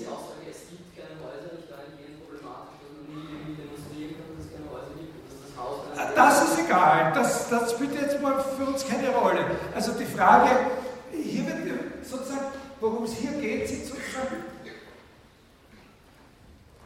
Symbolismen, nein, das sind Symbolismen oder, Symbolismen oder Formalismen, die die Struktur von Aussagen hervorheben und artikulieren. Die operieren mit Argumenten, die in einer Menge vorliegen. Die Argumente liegen in irgendwelchen Mengen vor. Naja, das kommt darauf an. Also das ist ja nicht so einfach. Die sind entweder eingegrenzt oder nicht. Das, das ist die Frage, was überhaupt, was ist die Menge aller, aller Dinge, die wir als mögliche Gegenstände, die wir da einsetzen, zulassen. Ne? da ist die Frage, lassen wir ein kohärentes Gesamt des Universums an Gegenständen zu, dann kommt noch das Wahre und das Falsche dazu, oder müssen wir das für bestimmte, oder wollen wir das nicht doch für bestimmte Fälle eingrenzen? Und hier sagt, da kommen nur Zahlen in Frage und keine, äh, keine Blumen oder so. Und äh, das ist die eine Frage. Aber die andere Sache, das, ganz, das andere ist das, das, worum es hier geht, sozusagen das Herausheben von formalen Zügen an sprachlichen Ausdrücken ist. Und, die, und wie sozusagen zwischen denen allgemein, ohne dass wir, über bestimmt, dass wir irgendwelche bestimmte Dinge erkannt haben, dass es die gibt, sozusagen uns Wege des Schlussfolgerns ermöglicht. Ja? Aber da, ist dann besonders prominent. Wo ist es? Das Paradox ist zu sagen, es gibt irgendetwas nicht. Das, einfach, das kann man nicht denken. Wieso nicht? Äh, Weil dieses Irgendwas nicht besteht, das heißt, man denkt nicht darüber, man denkt über ein X, das nicht bezeichnet. Deswegen also wie soll man sagen, uns interessiert, eine Sache, die uns interessiert ist, welche Form haben Existenzaussagen. Ja? Und nicht die Frage, äh, was existiert. Ja? Aber natürlich gibt es, äh, wenn Sie einen bestimmten Bereich hernehmen, bestimmte Abgrenzungen haben, also wenn Sie zum Beispiel, das ist die Lebensaufgabe, die dieser Flecke sich gestellt hat, die große Lebensaufgabe, die sich gestellt hat, heißt dieses Buch auch Grundgesetz der Arithmetik, ist eben zu erklären, was eine Zahl ist, was eine natürliche Zahl ist. Und der hat erkannt, dass der Schlüssel zur Erklärung dessen, was die natürliche Zahl ist, ein Verständnis dessen ist, was die Zahl 1 ist. Das ist eine sehr wichtige Sache. Wenn man so etwas hätte, wenn man eine Definition der natürlichen Zahl äh, hat, äh, dann kann man schon zu Fragestellungen kommen, wo Existenzaussagen entscheidbar sind oder nicht. Das ist schon klar. Also wo, natürlich gibt es auch mathematische Problemstellungen, wo man sagen muss, aha, das ist eine Fragestellung, die kann man vielleicht nicht entscheiden. Diese sogenannte Goldbachsche Vermutung über die Primzahlen und so weiter, Primzahltwillinge und solche Sachen, das ist eine, äh, aber es gibt auch Fragen, wo man sagen kann, das existiert oder das existiert bestimmt nicht. Ne? Das ist klar, das hängt davon ab, was für einen Zugang man zu dieser Art von Gegenständen hat und wie man sie checkt. Aber das ist eine Frage der Erkenntnistheorie, mehr als eine Frage der Logik. Ja. Sorry. Also, ich habe vorher gesagt, ich habe was vergessen. Was ganz was Wichtiges habe ich vergessen, bevor ich auf diesen Einschub gekommen bin. Wir haben eingeführt, dass Sie sollten eine, ja, das passt schon ungefähr. Äh, heute, heute funktioniert es irgendwie halbwegs mit dem, was ich vorher habe. Äh, wir sind dann zu diesen Funktionen gekommen, deren Werte äh, Wahrheitswerte sind. Und zu seiner Definition, dass das Begriffe sind. Also das müssen Sie schon wissen. Das sind die Sachen, die wichtig sind, dass Sie das verstehen. Also wenn eine Prüfungsfrage kommt, was ist bei Frege ein Begriff, dann nicht herumtun und einfach sagen, ein Begriff ist eine Funktion, der Wert immer ein Wahrheitswert ist. Aus. Ja? So, und, und, und, und, wenn Ihnen noch Zeit ist und wenn Sie sozusagen überhaupt nichts anderes haben, dann können Sie noch was dazu schreiben, was eine Funktion ist. Eine Funktion ist ein ungesättigter Speicher oder sowas. Aber das muss nicht sein. Wenn da steht, was ist ein Begriff, bei Fragen, dann ist die Antwort, ein Begriff ist eine Funktion, der Wert immer ein Wahrheitswert ist. Und äh, äh, wenn man diese her herausgefiltert hat, Funktionen, diese besondere, dann legt sich natürlich nahe, ob man nicht überhaupt so etwas wie eine Art von, von Klassifikation äh, der Funktionen versuchen könnte, je nachdem, was ihre jeweiligen Argumente und Werte sind. Nicht? Weil wir haben ja die, die, die Begriffe, die Begriffe, nein, wir müssen das so machen. So, wir müssen schnell Argument, Wert und, und, und Begriffe sind äh, sind Funktionen, dass irgendwelche Gegenstände äh, die Argumente sind und die Werte sind immer entweder das Wahre oder das Falsche. Nicht? Und, äh, und die, die wir zuerst kennengelernt haben, das sind Funktionen von der Art, wo äh, irgendwelche Gegenstände die Argumente sind und irgendwelche andere Gegenstände sind die Werte. Sowas wie die Hauptstadt von. Nicht? Und jetzt könnte man da natürlich noch feinere Unterscheidungen machen. Also man könnte jetzt da hervorheben, diejenigen Funktionen, die, äh, äh, wo, wo Zahlen die Argumente sind und Zahlen die Werte sind. Das sind solche wie das da. Ne, das könnte man sozusagen allgemein als arithmetische Formeln bezeichnen. Und dann könnte man die hervorheben hier, die hervorheben, wo man Zahlen als Argumente hat und, äh, und wahr falsch als Werte hat. Und äh, das wären dann, dann die Gleichungen. Ne? Äh, ist, das sind eben genau diese, die er da, äh, die er da eingeführt hat. Da habe ich als, als, als Argument erzeugt. So könnte man die so klassifizieren. Und da gibt es eine ganz besondere, äh, unter diesen hier, äh, gibt es noch eine, eine Klasse, die von besonderem Interesse ist, außer denen, die die gleichen sind. Ne? Das sind die Behauptungssätze insgesamt. Ne? Funktion vermittelt Gegenstand auf Wahrheitswert. Ist ein Haus, ist ein Superintelligenzler, ist ein Rapidanhänger oder so, ja, ist ein Eierschwammel. Da muss man jetzt natürlich dann auch auf die Schreibung achten. Und, äh, und, und da haben wir jetzt die herausgefiltert als eine besondere Gruppe, die, wo, wo, da die Zahlen reinkommen. Das sind solche Einschränkungen. Wir, sind, ne? wir, wir, wir beschränken die, die Domäne ein, aus der wir da die, die Argumente nehmen, und dann haben wir einfach Gleichungen. Und da gibt es noch eine besonders interessante Gruppe, nämlich, das sind die, wo, also von daher und jetzt noch woanders hin, wo wir auch als Werte Wahrheitswerte haben, aber auch als Argumente Wahrheitswerte haben. Das ist eine ganz besondere Gruppe. Fällt Ihnen eine, also wo man, wo man einen Wahrheitswert sozusagen reingibt, das Argument, eine Funktion von der Art, dass man einen Wahrheitswert reingibt, das Argument, und man kriegt wieder einen Wahrheitswert raus. Fällt Ihnen so eine Funktion ein? Nicht. Nicht etwas. Bitte? Irgendwas nicht da. Etwas nicht. Ja, ja, das ist die Idee, die Verneinung. Genau, die Verneinung ist so eine Funktion. Ne? Die Verneinung ist eine Funktion, wenn, wenn, wenn Sie das Wahre verneinen, haben Sie das Falsche, wenn Sie das Falsche verneinen, haben Sie das Wahre. Die Verneinung ist genau die Funktion, die für das Argument W den, äh, den Wert f liefert und für den Wert f das Argument, äh, für das Argument f den Wert w. Also die sozusagen den Wahrheitswert umgekehrt. Das ist die Verneinung. Und das ist sozusagen äh, aber eben nicht ein Einzelfall, sondern das ist einer aus, einem, aus einer ganzen Klasse von Funktionen. Äh, wenn man zum Beispiel welche mit zwei, eine, eine solche Funktion mit, mit zwei Argumenten wäre, von dieser Art, ja?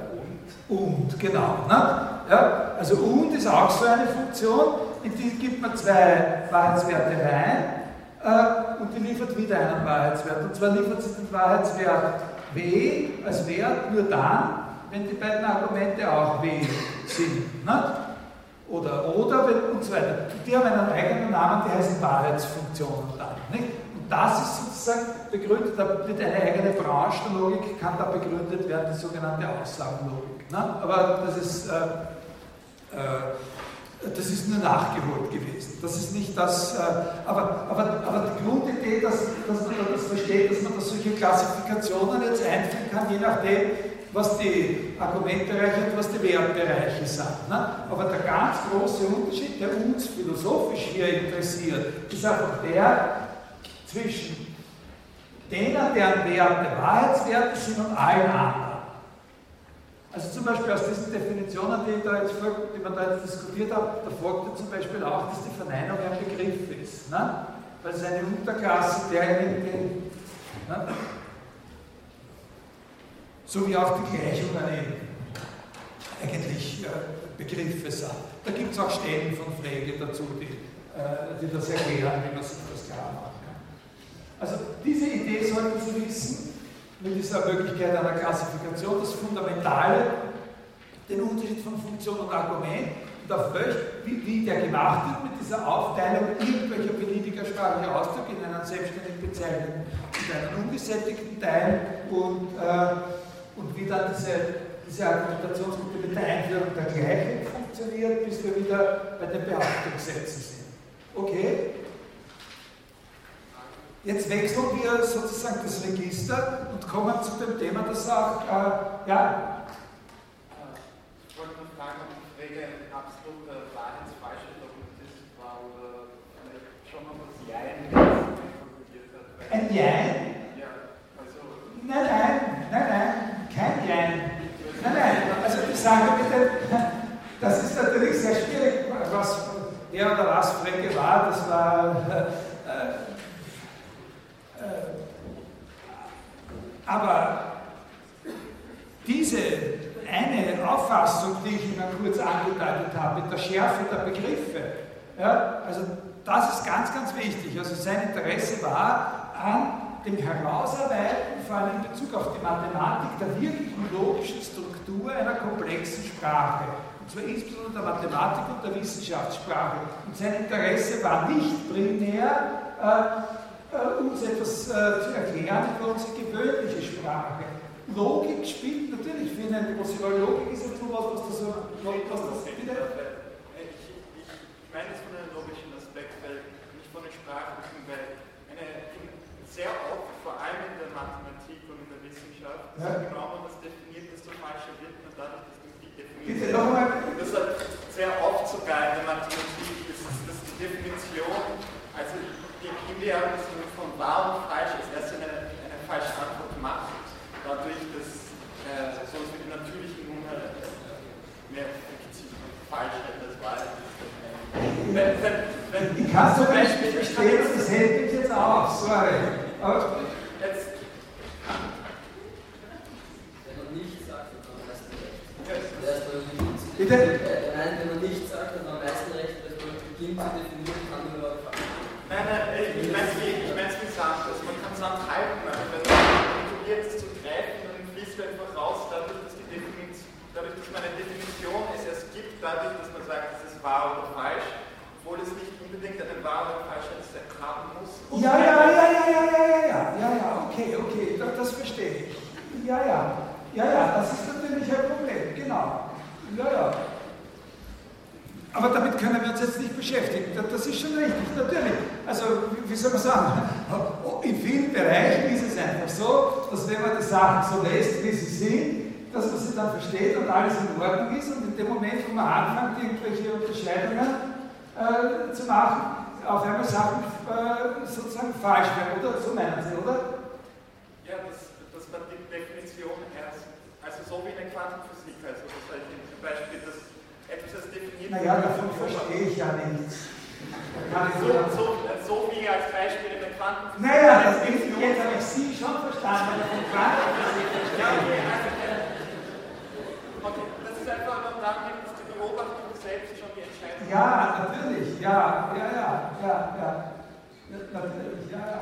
Also wie, wie, wie gesagt, das ist schwierig, das ist sehr, sehr schwierig. Äh, wie man, wie in dem realen Betrieb Wissenschaft, wie in der Forschung und wie auch von mir aus in irgendwelchen Argumentations- und Beweiszusammenhängen so ein, äh, ein Formalismus dann funktioniert, arbeitet und zum Tragen gebracht werden kann, das ist nochmal eine andere, äh, das ist natürlich nochmal eine andere Frage. Ein, ein wichtiger Punkt, äh, den, den ich hier nicht weiter besprechen kann, äh, aber, aber sehr, sehr wichtig in allen diesen Hinsichten in Bezug auf Freunde ist der, wenn ich sage, das ist hier eine elementarere Vorstellung von dem, worauf die Logik aufbaut, der hat einfach das Fundament tiefer gelegt und hält das Gebäude fester, äh, ist es nicht nur dieser Effekt, dass das Gebäude besser hält, sondern es ist auch eine größere Flexibilität. Äh, also das ist eine Logik, die im Unterschied zu der aristotelischen Logik erweitert werden kann. Also das allereinfachste Beispiel ist ja schon etwas, was da selber ist, dass man eben Funktionen mit mehreren Argumenten äh, be- betrachten kann. Das ist schon mal ein ganz ein wichtiger Punkt und da kann ein eigener Zweig der Logik äh, daraus begründet werden, sogenannte Relationenlogik. Oder das ist eine Logik, in die man, in die man, äh, in die man, aus, in die man durch geeignete Erweiterungen, aber alles, was da ist, bleibt erhalten, sozusagen Modaloperatoren einführen kann, also unterscheiden kann zwischen möglich, möglicherweise notwendigerweise wahr und solche Sachen. Das sind sehr, sehr wichtige Dinge, die natürlich dann eine große Rolle spielen äh, bei der Art und Weise, wie das funktioniert in einer Wissenschaft oder in einer Wissenschaftssprache, in einer kontrollierten Weise. Aber jetzt muss ich sozusagen, ich, muss noch zu einem weiteren Punkt kommen, zu der zweiten wichtigen Sache, und das ist auch das Thema von dem, von dem anderen Aufsatz ein bisschen. Äh, also ganz geschwind. Äh, wenn man so etwas hat wie äh, ist die Hauptstadt von Niederösterreich. Ja? Das ist der Begriff der Hauptstadt von Niederösterreich.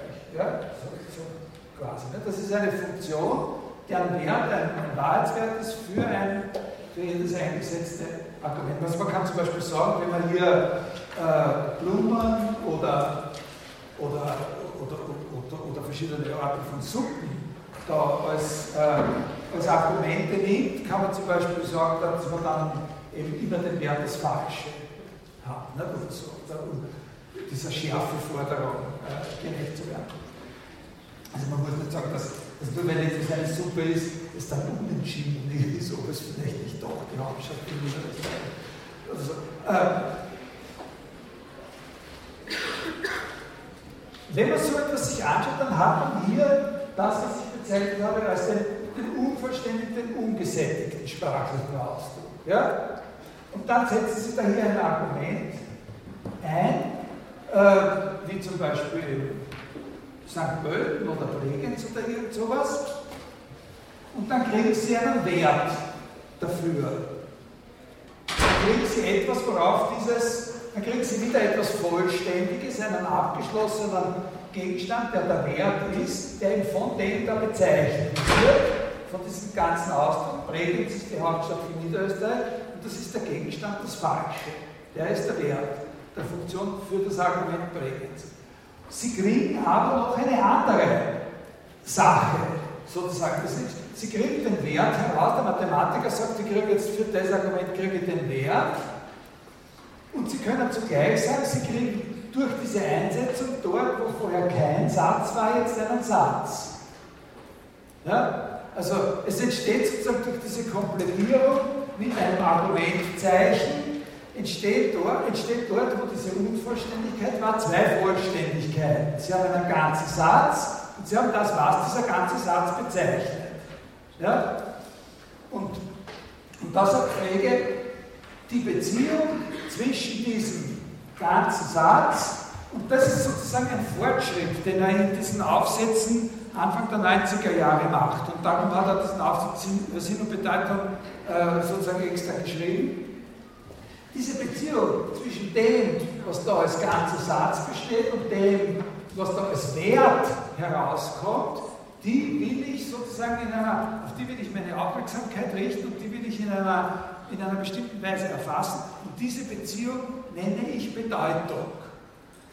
Also da tritt jetzt der Ausdruck, das Wort Bedeutung, beerbt eigentlich zunächst einmal nur im Austausch eines sprachlichen Ausdrucks das, was vorher bezeichnet geheißen hat. Ja? Ursprünglich hat er gesagt, jeder komplette sprachliche Ausdruck bezeichnet etwas. Und, und das, was dieser Ausdruck Bregenz ist die Hauptstadt von Niederösterreich bezeichnet, das ist der, der Gegenstand, äh, das Falsche. Und diesen Gegenstand, das Falsche, nenne ich die Bedeutung des Satzes. Ja? Ist das klar? Das ist verständlich, so einmal. Ne? Also zunächst ist ja da gar nichts passiert.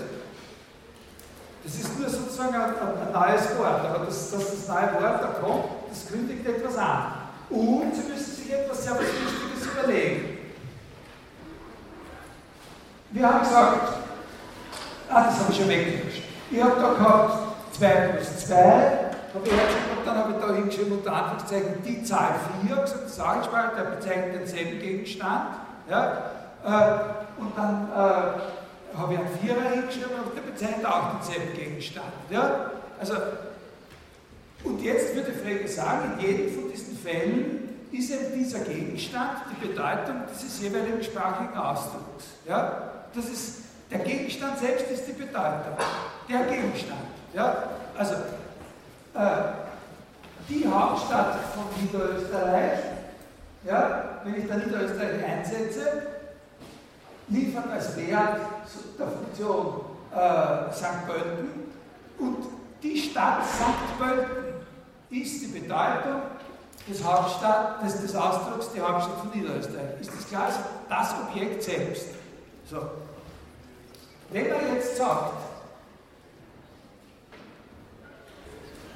Bregenz ist die Hauptstadt von Niederösterreich und man sagt, was, ist, was wird davon bezeichnet, von diesem kompletten, nun kompletten sprachlichen Ausdruck?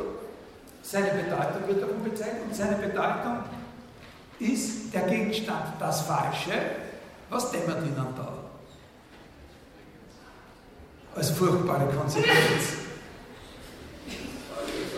Bitte? Das Falsche ist aber ein Objekt. Das, das Falsche ein Objekt ist gut, aber das ist nicht eine Konsequenz, das hat er ja gesagt, das war sein Schritt, eine es Entscheidung. ein System ähm, integriert, sondern es soll ins System auch eingefügt werden. Das, ja, Dass das Falsche unglaublich mächtiger ist als die Wahre. naja, das nicht, aber vielleicht tun wir es in die Richtung. Nehmen wir zum Beispiel das da. 15 Quadrat ist 1. Was ist die Bedeutung von dieser Gleichung?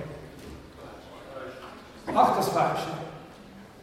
Also, alle möglichen Aussagesätze, weltweit sozusagen kosmisch, haben nur zwei Gegenstände. Genau, richtig. Also als Konsequenz dämmert uns, dass alle falschen Sätze dieselbe Bedeutung haben. Und alle wahren Sätze haben auch dieselbe Bedeutung. Alle falschen Sätze haben die Bedeutung das Falsche und alle wahren Sätze haben die Bedeutung das Wahre. Ja? So ist das. Das ist etwas, was daraus folgt. Ja? Aus Ja, ja, aber so, weit, so schnell hupfen wir nicht. Also dort kommen wir überhaupt nie hin. Aber äh, Wieso, wieso ist jetzt ein Problem? Wir haben ja gesagt, dass alle Fragesätze haben. Naja. Alle, Bitte? Ja, das wird nur anders genannt ja, Alle ja. Haben falsch. Na, das Problem ist natürlich, das Problem besteht darin, wie tragen wir dem Rechnung, was an dem Satz Bregenz ist die Hauptstadt von Niederösterreich doch ziemlich verschieden ist von dem Satz 15 Quadrat ist 1. Äh, Also das Problem ist natürlich, Haupt- das Problem ist eher ist ein systematisches Problem, äh, wie ich den Unterschied zwischen diesen Sätzen äh, jetzt herausbringen soll, wenn ich das Wort Bedeutung verschossen habe. Ich habe gesagt, es ist ja nicht nur, sondern es ist ein, er geht ein Risiko ein, wenn er dort, wo er zuerst Bezeichnung gesagt hat, jetzt Bedeutung sagt. Ne? Er geht absichtlich ein gewisses Risiko ein. Äh, das Problem ist, äh, äh, wie trage ich, kann ich in meiner Theorie auch den Unterschied Rechnung tragen, den flagranten Unterschied zwischen der Behauptung, Bregenz ist die Hauptstadt von Niederösterreich und der Behauptung, 15 Quadrat ist 1. Äh, es kann doch nicht alles damit gesagt sein, dass ich sage, sie haben dieselbe Bedeutung. Das andere ist sozusagen das Unintuitive, das schwer verständliche in Bezug auf unsere gewöhnliche Ausdrucksweise. Wir erwarten etwas ganz was anderes, wenn wir nach der Bedeutung des Satzes äh, 15 Quadrat ist 1 fragen, als dass uns einer sagt, es ist dieselbe wie die von ist die Hauptstadt von Niederösterreich. Ja? Und darauf reagiert Frege, äh, darauf reagiert Frege mit einer, vier Minuten noch, da kann ich Ihnen noch was sagen. Äh, darauf reagiert Frege so, äh, also ist eigentlich ganz klar, dass er sagt, wir müssen das, was wir umgangssprachlich als Bedeutung bezeichnen. Wenn uns jemand fragt, was ist die Bedeutung von äh, was soll die Bedeutung sein? Bregenz ist die Hauptstadt von Niederösterreich und so. Äh, das, was wir umgangssprachlich als Bedeutung verstehen, das müssen wir einfach aufgliedern in zwei verschiedene Begriffe von Bedeutung. Und einer dieser beiden Begriffe von Bedeutung ist eben der, den ich jetzt habe, und das ist der Gegenstand, der davon bezeichnet wird, das Falsche. Und ich muss noch einen zweiten Bedeutungsbegriff haben, der mir erlaubt, sozusagen den Unterschied zu rekonstruieren, der zwischen dem ist die Hauptstadt, Bregenz Hauptstadt, 15 Quadrat des 1 besteht. Also dem, was man sozusagen mit versteht an verschiedenen in den beiden, ne? äh, in den beiden Sätzen. Und dafür hat er einen eigenen Ausdruck und das ist der Sinn. Also jeder sprachliche Ausdruck, das ist seine neue Position, bezeichnet nicht nur irgendetwas, sondern man muss dieses Bezeichnen als eine zweigleisige Sache verstehen. Einerseits bezeichnet er etwas in dem Sinn, dass er auf einen bestimmten einzelnen Gegenstand bezogen ist und dieser Gegenstand ist seine Bedeutung. Und das ist bei allen falschen Sätzen derselbe Gegenstand. Und zweitens gibt es aber noch etwas anderes, was wir auch Bedeutung nennen und was zwischen den verschiedenen falschen Sätzen, den verschiedenen wahren Sätzen jeweils den Unterschied ausmacht. Und das nennt er den Sinn, beziehungsweise bei Sätzen hat er da noch einen präziseren Ausdruck, das nennt er den Gedanken, der in diesem Satz ausgedrückt wird. Also die Sätze 5 Quadrat ist 1 und Bregenz ist die Hauptstadt von Niederösterreich, haben zwar dieselbe Bedeutung, drücken aber verschiedene Gedanken aus. Ja, das müssen Sie sich, ja. Was gewinnt er dadurch, dass er das eine Bedeutung nimmt? Was haben wir davon? Was ist, wozu macht er das? Naja, bezeichnen konnte er alles. Bitte?